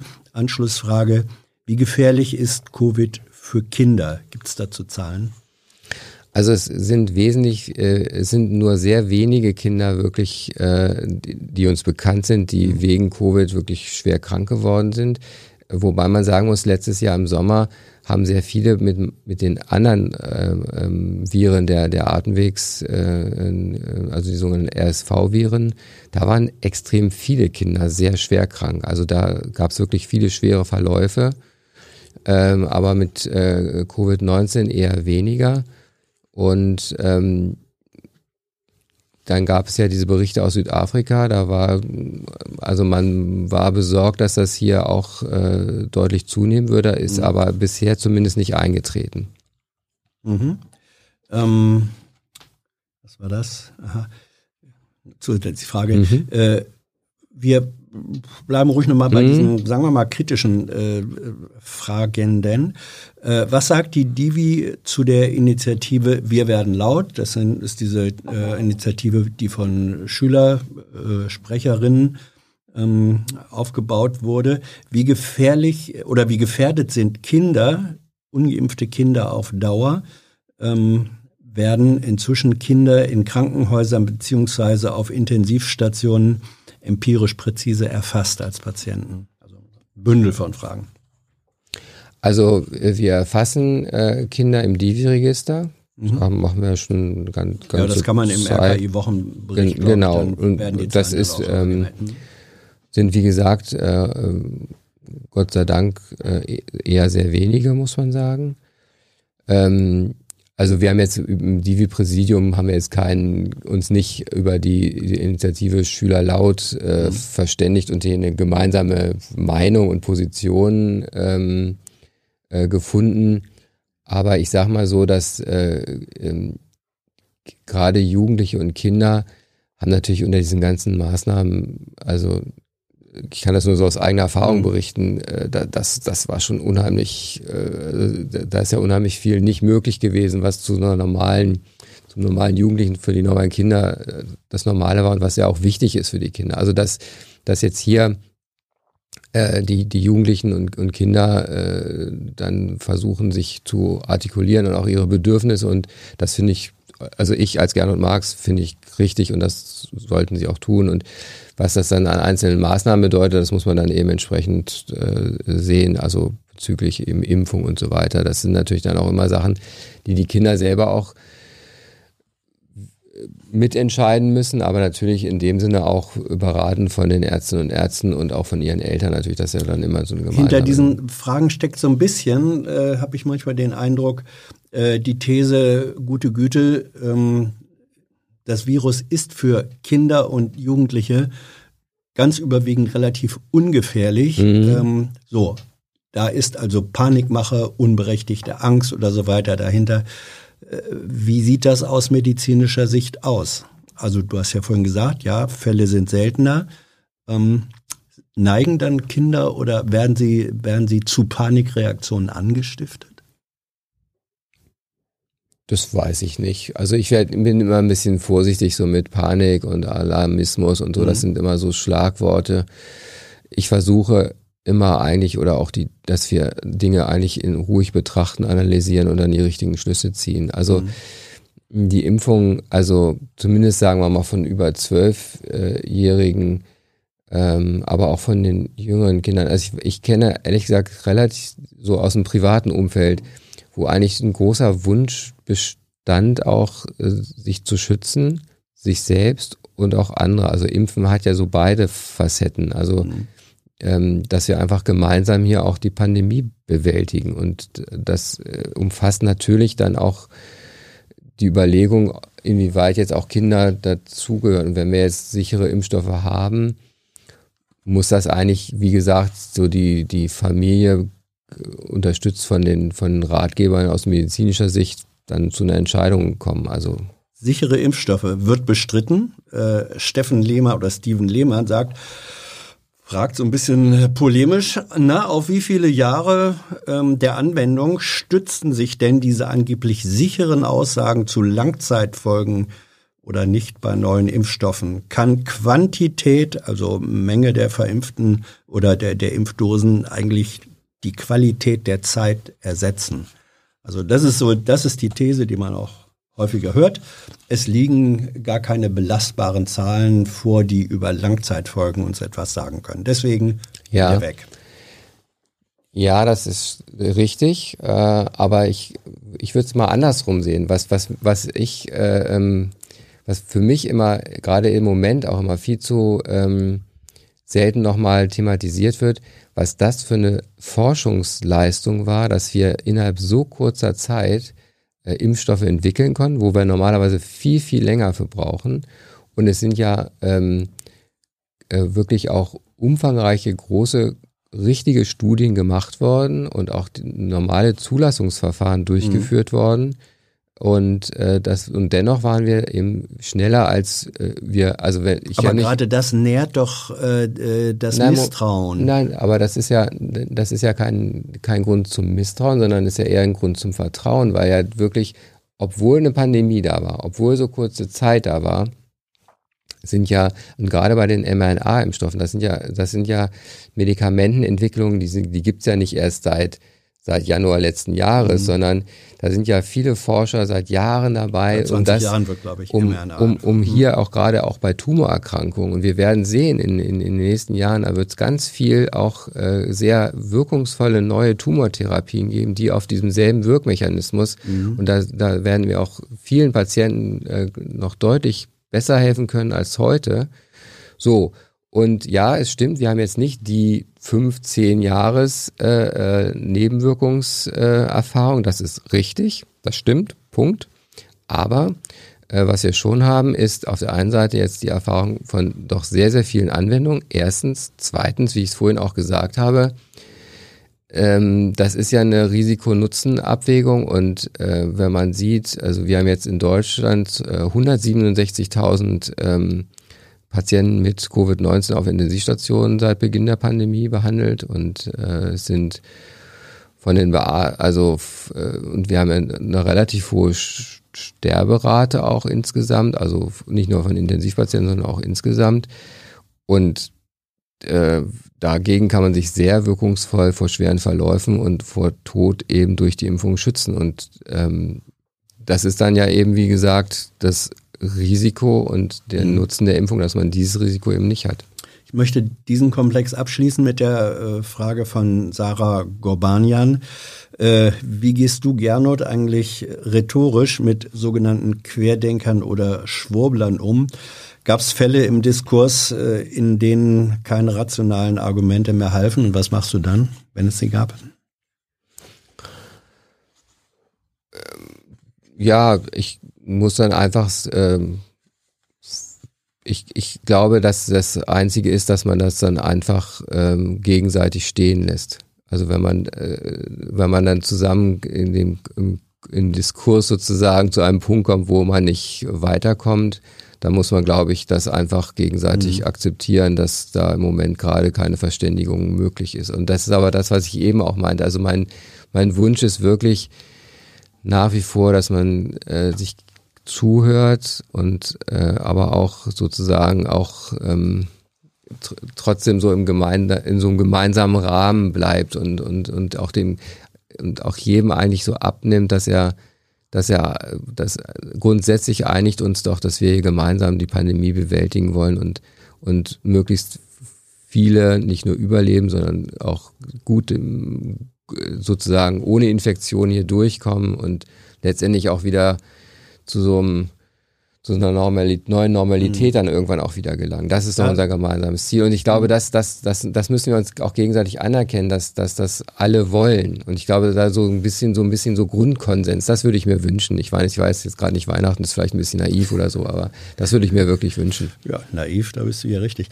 Ähm Mr. McLaber, da war doch noch eine Frage in den mhm. Komplex, sagt, äh, wie, ordnest die, wie ordnest du die von manchen geforderte Unterscheidung von Patienten, die wegen oder die mit Corona, also Covid behandelt werden oder auch mhm. als Tote registriert werden? Mhm. Ist das, was steckt dahinter? Ist das sinnvoll? Ja, also das ist eine sehr gute Frage. Danke dafür.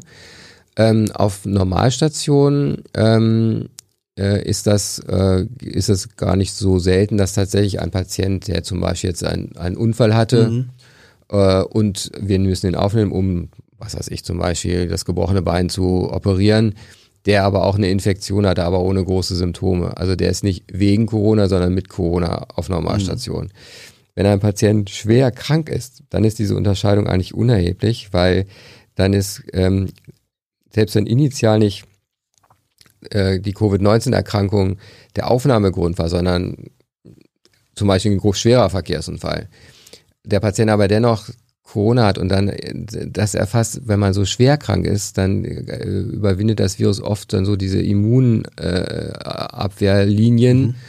Und dann wird ganz schnell auch jedes ähm, Organsystem mit erfasst. Und dann kann man ehrlich gesagt gar nicht mehr sagen, ist das jetzt wegen oder mit. Das spielt dann auch für den Patienten eigentlich gar keine Rolle, sondern da geht es dann darum, dass wir diese ganzen Organe, die nicht mehr gut funktionieren, dann wieder zum Funktionieren bringen. Mhm. Das ist einfach nicht so, das ist nicht so, ja. steht nicht im Vordergrund eigentlich. Mhm. Ähm, anderer Komplex, ähm, Pflege.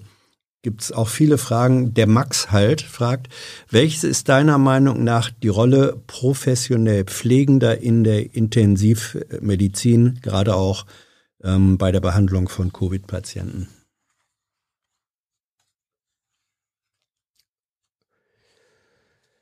Ähm, ja, also Intensivmedizin ist, wie gesagt, eigentlich das, der Ort im Krankenhaus, wo, glaube ich, das allerbeste Teamwork ist.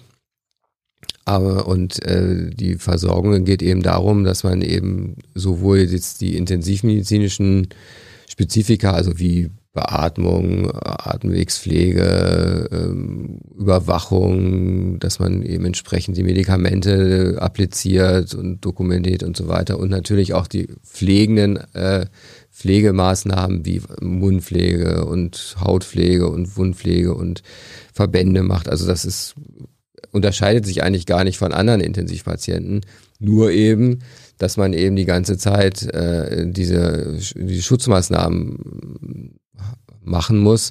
Und deswegen ist es natürlich wesentlich fordernder und, und anstrengender einfach. Ähm, Aber ich weiß nicht, ob ich die Frage richtig verstanden habe. ich, ich glaube, die, äh, die Frage zielte darauf ab, wenn man sagt, ja, ähm, Ärzte, Ärztinnen, Ärzte werden im Ranking in der Hierarchie der Betreuung relativ hoch angesiedelt. Äh, Gibt es da ein Gefälle zu den Pflegenden oder haben die eigentlich, wenn man es als Teamarbeit ansieht, eine gleichrangige Bedeutung? Ich glaube, ging, es ging ein bisschen in die Richtung. Okay, also Ärzte haben natürlich für bestimmte Dinge tragen sie einfach die Verantwortung. Also zum Beispiel ordnen sie Medikamente an. Mhm. Und wenn ich als Arzt ein Medikament anordne, dann stehe ich dafür gerade, dass die Dosierung und das Medikament per se richtig ist und auch die Dosierung und die Anwendungshäufigkeit und so weiter. Das ist dann, und die Pflegekraft gibt dann das Medikament. Also da gibt es schon auch gewisse Aufgaben, Aufteilungen. Mhm. Und dennoch ist, sagen wir mal, ähm, gerade so, also wenn man so auf einer Intensivstation als, als Besucher zum Beispiel, wird man auf den ersten Blick oft gar nicht sagen, der ist Arzt und der ist Pflege und die ist Pflegekraft oder umgekehrt. Also das, äh, wir laufen da in denselben Sachen rum, äh, machen häufig auch eh dieselben Dinge. Natürlich gibt es spezielle Dinge, die machen hauptsächlich die äh, Gesundheitsfachpflegerinnen und Flachpfleger und andere Dinge Ärzte, aber dieses Verschränken und dieses Gemeinsame ist einfach besonders ausgeprägt. Sasofe äh, fragt, ich bin zurzeit in Ausbildung zur Pflegefachkraft. Wie würdest du, Gernot, mich überzeugen, nach dem Examen in die Weiterbildung zur Intensivfachpflegerin zu gehen? Ja, das ist eine super Frage. Äh, herzlich eingeladen, vielleicht mal ein, zwei Tage äh, oder auch länger gerne äh, nach Aachen kommen in meine Klinik und einfach mal ein Praktikum zu machen oder eine Hospitation. Weil ähm, erstens das ein besonders tolles Team ist. Also man hat so dieses, dieses Teamerleben, was ich unheimlich motivierend finde. Und äh, zweitens, ähm, du die Möglichkeit hast, durch du selber, durch deine Tätigkeit einfach unheimlich viel für, ein, für einen Schwerstkranken zu nach vorne zu bewegen und mit dazu zu helfen, dass der zurück ins Leben kommt. Da ist wirklich jeder, jeder, jeder einzelne Mensch, der in, in so einem Team arbeitet, hat einen wesentlichen Anteil daran, dass er diese manchmal schier unmöglichen Herausforderungen schaffen und dann wirklich einen wieder auf die Füße bringen, dass er wieder sein normales Leben führen kann. Und das ist einfach toll. Also Sasofe, wenn du das, wenn du willst, äh, Herzlich eingeladen. ne, du Hier bist die, eingeladen, bezieh dich auf äh, diese Einladung, sie ist dokumentiert. Äh, und berichte uns dann gerne, wie es war. Genau. Äh, daran schließt eigentlich an, äh, Sarah ähm, Gorbanian fragt nochmal, äh, wie sollte und könnte der Pflegeberuf beliebter und reizvoller gemacht werden? Geht das nur über Kohle? Nee, das, dann Florian. Ja, also geht nicht nur über Kohle, ehrlich gesagt auf keinen Fall nur über Kohle, aber Kohle ist auch ein Punkt, ohne Frage. Ähm, geht aber vor allen Dingen, glaube ich, wirklich um diese ähm, Sicherheit der, der, äh, der Freizeit, äh, hohe Flexibilität, also dass man nicht immer nur von, von 6 Uhr morgens bis äh, 14 Uhr, von 14 bis 22, von 22 bis 6 Uhr arbeitet, sondern dass es da auch so ein bisschen flexibler wird, dass man vielleicht auch mal ein bisschen, mal ein bisschen weniger, vielleicht auch mal ein bisschen mehr arbeiten kann, also so Arbeitszeitkonten, dass man Unterstützung kriegt, wie ich es vorhin auch schon gesagt habe, so technisch, äh, dass es so ein bisschen leichter wird auch. Und auch, äh, wer möchte, dann auch äh, ähm, noch mehr Kompetenzen sozusagen sich aneignen kann, so im, im Lauf der beruflichen Aus- und Weiterbildung. Also dass das dann nicht irgendwann aufhört einfach und dann macht man das die nächsten 30 Jahre, sondern dass da eben auch noch was mehr möglich ist. Und da äh, fragte Florian dann noch, kann es sein, dass äh, abgesehen von der Frage der Entlohnung ähm, es überhaupt genügend Personal gibt, äh, das als Pflegefachkräfte in Frage kommt? Oder ist es so, dass man sagt, wir könnten den Leuten so viel Geld bieten, wie wir wollten? Es gibt einfach nicht genug Menschen, die das machen können. Na, ich, es gibt ja sehr viele äh, Menschen, die wir ausgebildet haben, die jetzt was anderes machen oder, oder äh, vielleicht weniger oder gar nicht arbeiten, sondern was, ne? und ich glaube, es geht einfach wieder darum zu sagen, dass wir auch Leute wieder, äh, also erstmal neue Menschen ausbilden, die, die sich für den Beruf entscheiden, aber auch Menschen, die wir bereits ausgebildet haben, zumindest zum Teil wieder zurückgewinnen und dass sie wieder einsteigen. Äh, Ich glaube, man muss einfach äh, jede Option, die sich bietet, äh, ähm, ausnutzen, um möglichst schnell diese, diese, diese Dysbalance zwischen Menschen, die man benötigt, um das sozusagen gut machen zu können, dann ausgleicht, damit es dann einfach auch ein bisschen sich wieder entspannt einfach. Das ist im Moment gerade echt besonders schwierig einfach.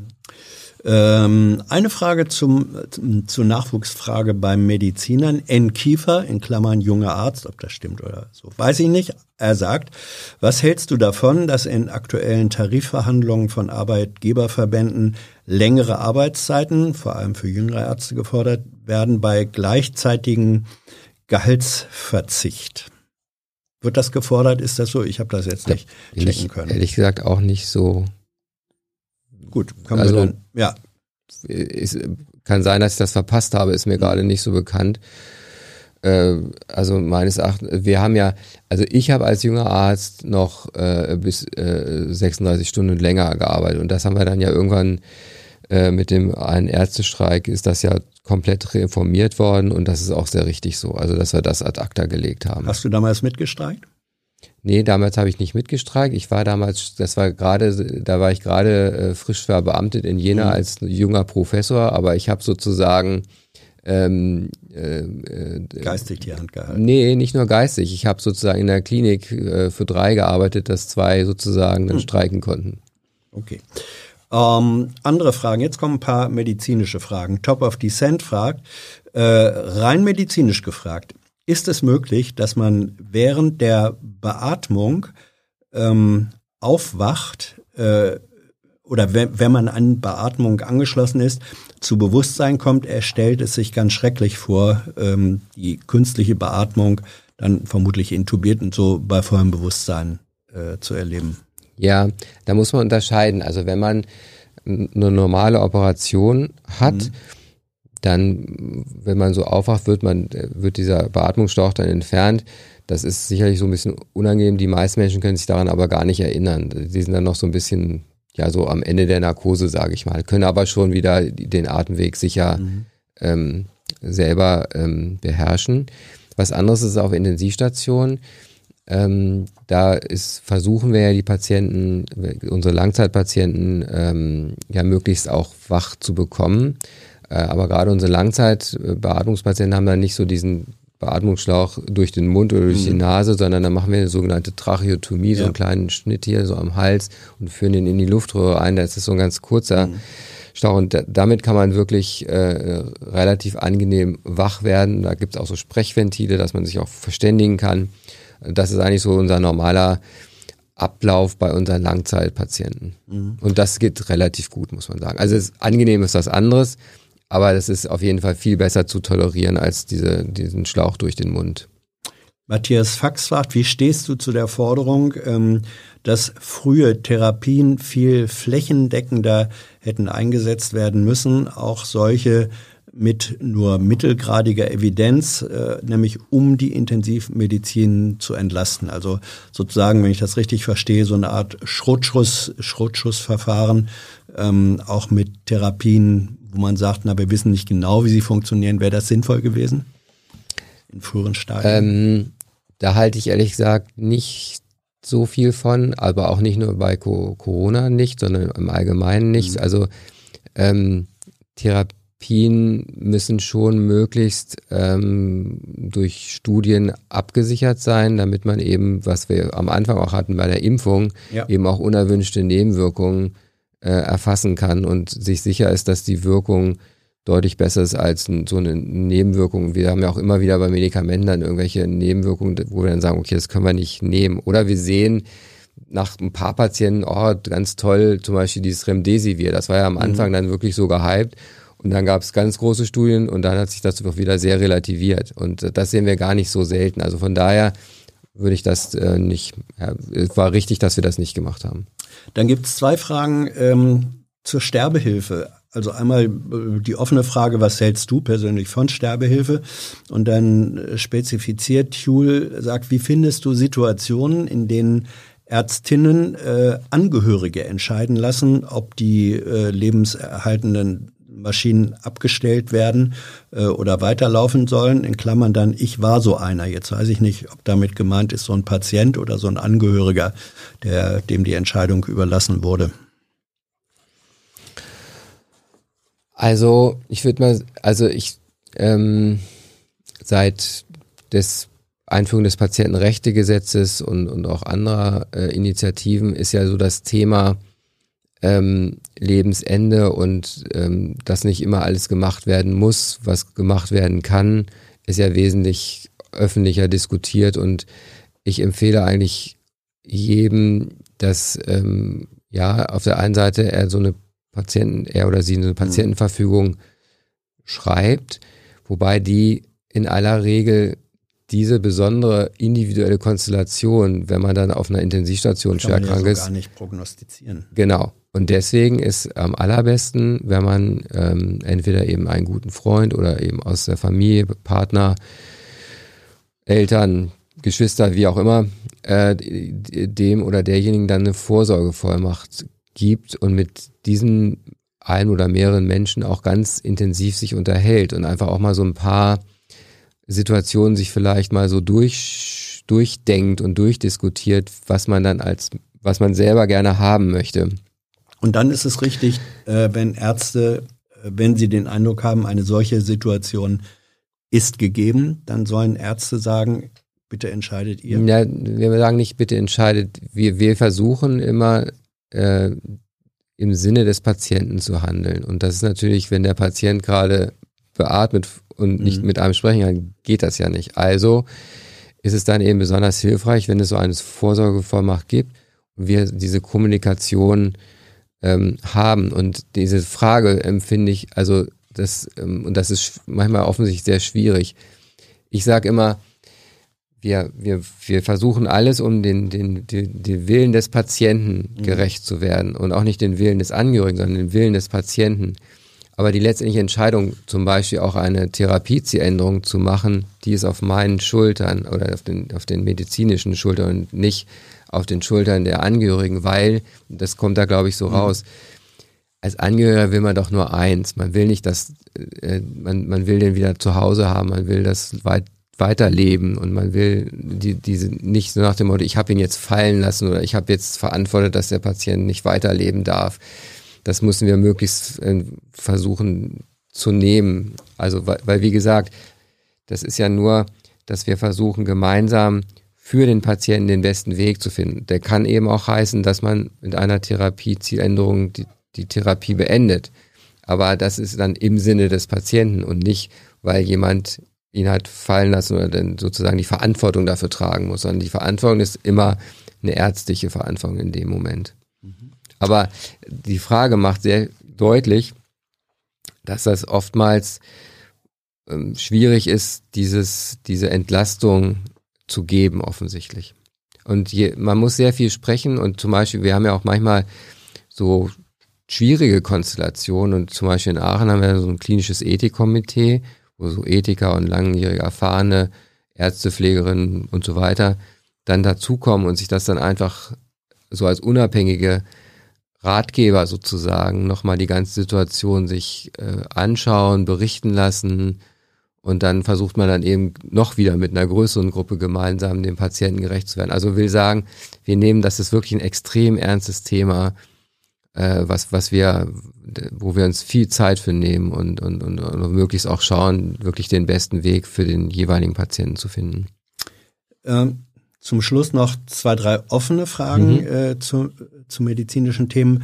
TJ fragt, welche aktuellen Entwicklungen in der Medizinforschung siehst du kritisch und äh, wo ist Potenzial? Stichwort zum Beispiel Tiere als Organspender.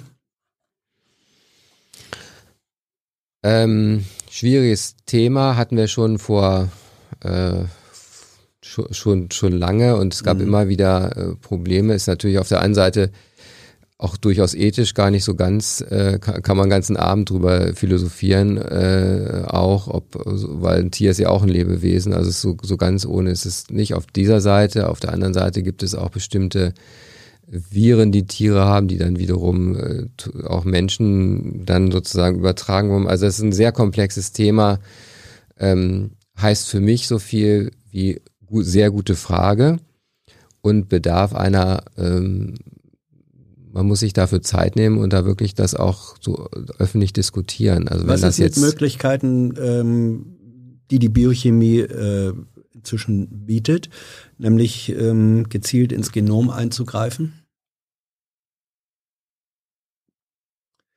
In China äh, gibt es ja angeblich, ähm, so wird gesagt, äh, gezüchtete Menschenversuche schon.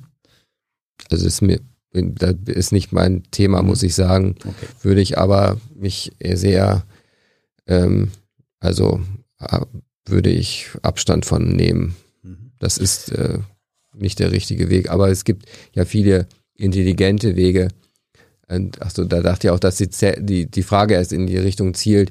Man kann ja zum Beispiel auch so mit Zellkulturen äh, äh, Organe oder Organteile zumal so ähm, ähm, quasi auch er, erzeugen.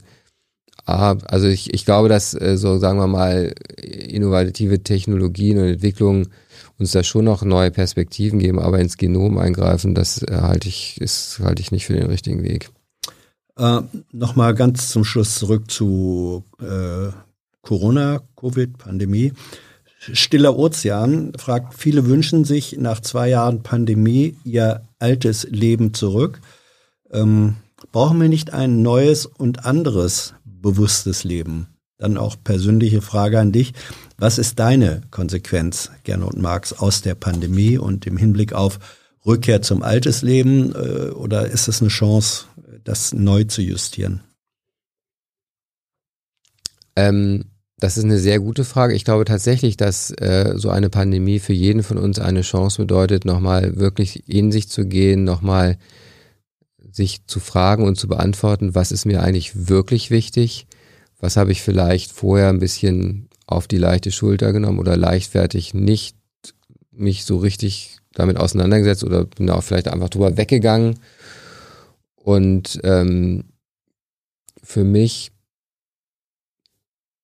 also ein Punkt ist, ähm, dass ich versuche, ähm, mehr Zeit im Moment wieder für meine Familie äh, zu, zu finden oder zu mir zu nehmen, ähm, dass ich ähm, ansonsten muss ich gestehen, dass ich vorhin auch schon gesagt habe, dieser Punkt mit diesem Carpe Diem, dass ähm, das hatte ich vorher auch schon. Den Tag. Den, den Tag zu nutzen und zu schätzen auch. Jeden einzelnen Tag zu schätzen. Auch wenn man manchmal so denkt, wenn man morgens zur Arbeit geht oder puh, ist ein gebrauchter Tag. Ist ein gebrauchter Tag, ja. aber das stimmt eben gar nicht, weil man auch diesen Tag, auch bei der Arbeit erstmal auch wieder ganz viele wichtige Dinge tun kann, ja, sich mit vielen Menschen auch auseinandersetzt, auch wenn nicht immer alles toll ist, aber irgendwie ja dann doch das ein Tag des Lebens ist. Mhm. Das schließt an Hellboy 2403, basierend auf der Erfahrung äh, mit der Covid-19-Pandemie. Schaust du eher hoffnungsvoll oder eher mit Sorge auf die nächste Pandemie, die ganz gewiss kommen wird? Wir wissen nicht wann und mit welchem Virus. Ich bin prinzipiell ein zuversichtlicher Mensch und äh, aber kein naiver Mensch. Also die, die Lehren, auch die Dinge, die nicht, die auch vielleicht die Fehler, die gemacht worden sind, die Dinge, die wir vorher nicht gut vorbereitet haben, wie man vielleicht selber auch nicht gut vorbereitet ist, vielleicht die eigenen Fehler, die man auch gemacht hat, die wirklich auch ganz genau zu analysieren, kritisch umzugehen und dann daraus sozusagen sich besser aufzustellen. Das ist ein ganz wichtiger Punkt. Ähm, aber ähm, deswegen äh, haben ja. wir was gelernt aus diesen letzten zwei Jahren für künftige Pandemien? Ich glaube, das steckt dahinter. Ähm, ja, aber ob wir das Lernen sozusagen dann auch gut umsetzen, das, das, da sind wir ja gerade mhm. noch nicht. Also die Frage sozusagen könnt, sollte man vielleicht in zwei Jahren beantworten, mit mhm. hoffentlich mit einem klaren Ja. Gut. Ähm, es gab eine ganze Reihe von Kritik, die sagten, ah, um die Frage, ähm, Privatisierung des Gesundheitswesens. Da hat er sich aber ziemlich rumgemogelt. Und weil du hattest gesagt, naja, äh, Krankenhäuser sollten oder Kliniken sollten keine Zuschussbetriebe sein. Sie müssten sich dann auch schon äh, tragen können. Da wird dann gesagt, ähm, es ist aber doch ein Unterschied, ob man sagt, äh, ihre Finanzierung soll gesichert sein oder sie sind ein Geschäftsmodell, ähm, das errichtet wird mit Gewinnerzielungs Absicht. Also hast du da dann doch, wenn man die Frage so zuspitzt, ähm, eignet sich das Gesundheitswesen, eignen sich Kliniken dazu, ein gewinnorientiertes Geschäftsmodell zu sein? das ist offen gestanden für mich als intensiv, das ist einfach nicht mein, mein, mein, mein Feld irgendwie. Also mein mhm. Feld ist einfach, dass ich mit den gegebenen Rahmenbedingungen, die ich in einer Klinik vorfinde, wo ich ja auch mir sozusagen eine Klinik mit ausgesucht habe, wo ich gerne arbeiten möchte, mit, mit den Rahmenbedingungen das Bestmögliche für das, für den Patienten, das Team zu erreichen. Und ja, aber wenn, Entschuldigung, wenn, wenn ich da, wenn ich da einhake, ja, aber wenn, wenn, wenn, wenn zu diesen Rahmenbedingungen aber gehören würde, dass ein als Geschäftsunternehmen geführtes Krankenhaus sagt, ähm, wir müssen jetzt hier sozusagen effizienter arbeiten, wir müssen Personal ähm, abbauen, sonst äh, ist das, sonst sind unsere Aktionäre nicht zufrieden. Das hätte ja auch Auswirkungen auf deine Arbeitsbedingungen. Ich glaube, dieser Aspekt steckt dahinter. Macht dir das, äh, beschäftigt dich so etwas nicht? Ähm, ich kann, also als, äh, als Arzt äh, bin ich ja nicht sozusagen, ich bin ja Arzt und kein Gesundheitspolitiker, der jetzt entscheidet, so oder so sind so die Gesundheitssysteme. Aber ich, ich als Mensch äh, entscheide ja sozusagen, wo ich arbeite. Mhm. Und ich arbeite in einem ähm, in einer Klinik, die äh, ist Anstalt des öffentlichen Rechts und wird äh, ist sozusagen auch wird ja sozusagen vom, vom, vom, vom Land sozusagen finanziert und den, und den Krankenkassen natürlich. Aber grundsätzlich ist ja mhm. ähm, den Universitätskliniken ja ähm, ähm, durch die Landesregierung äh, gegenfinanziert. Und das habe ich mir sehr bewusst ausgesucht. Gut, das ist eine Positionierung. Als allerletztes, bezogen auf dein äh, Klinikum in Aachen, Axel Urbanski fragt, gibt es in deiner Klinik auch das Hirschhausen-Ballett? Weißt du, was damit gemeint ist? Muss ich gestehen, nein. So, er, er sagt dann, sagt, ich habe das oft genug ähm, erlebt. Ähm, er meint, dass bei der großen Chefarztvisite äh, kommen alle, die damit rumlaufen, in der hierarchischen Reihenfolge äh, ins, äh, ins, ins Zimmer reingeströmt. Dann wird visitiert und dann geht es umgekehrt wieder auch in hierarchischer Reihenfolge raus. Ist das bei euch äh, tatsächlich so, weil These ist, dahinter verbirgt sich dann eben ein streng hierarchischer äh, Organisationsmechanismus? Gibt sowas bei euch? Hirschhausen Ballett. Das ist ein schöner Brief. Also ich sag mal so, es äh, gibt ähm, so, ja und nein. Also ich gehe manchmal als Erster ins Zimmer und manchmal auch als Siebter. Mhm. Und in, äh, aber äh, natürlich gibt es auch in meiner Klinik äh, Hierarchien, äh, die die sind aber äh, ähm, äh, sachlich sozusagen und verantwortungsmäßig äh, bedingt und nicht sozusagen, weil ich jetzt äh, Professor bin, bin ich irgendwie ein besserer Mensch oder, oder so, sondern ich habe einfach eine bestimmte Verantwortung, die ich natürlich dann auch trage und, und äh, dann, das heißt eben auch, dass ich bestimmte Entscheidungen zum Beispiel mit, mit treffen muss und damit ja auch Mitarbeiter entlasse. Aber dieses Hirschhausen-Ballett, also ich sag mal so, komplett ist das, so in Teilen gibt's das auch in, in meiner Klinik, aber ich glaube vielleicht weniger als ähm, Herr Hirschhausen das manchmal so pointiert hat. Und am besten mal, mal meinem Team nachfragen, wie sie das finden. Das wäre eigentlich eher eine Frage an mein Team, weil als Chef hat man ja auch immer so eine gewisse gewisse ähm, Wahrnehmung und sieht das vielleicht auch anders als die eigenen Mitarbeiter. Wir nehmen vertrauliche Mitteilungen des Teams gerne entgegen und werden sie vertraulich äh, behandeln. Prima. Lieber Gernot, Dankeschön äh, für das Gespräch, für deine Zeit, für deine Antworten, deine Expertise. Schönen Sonntag wünschen wir dir. Vielen Dank. In der Bundesversammlung. Ihr seid, ihr, seid drei äh, Mitglieder der Bundesversammlung, die von der Divi kommen, nicht?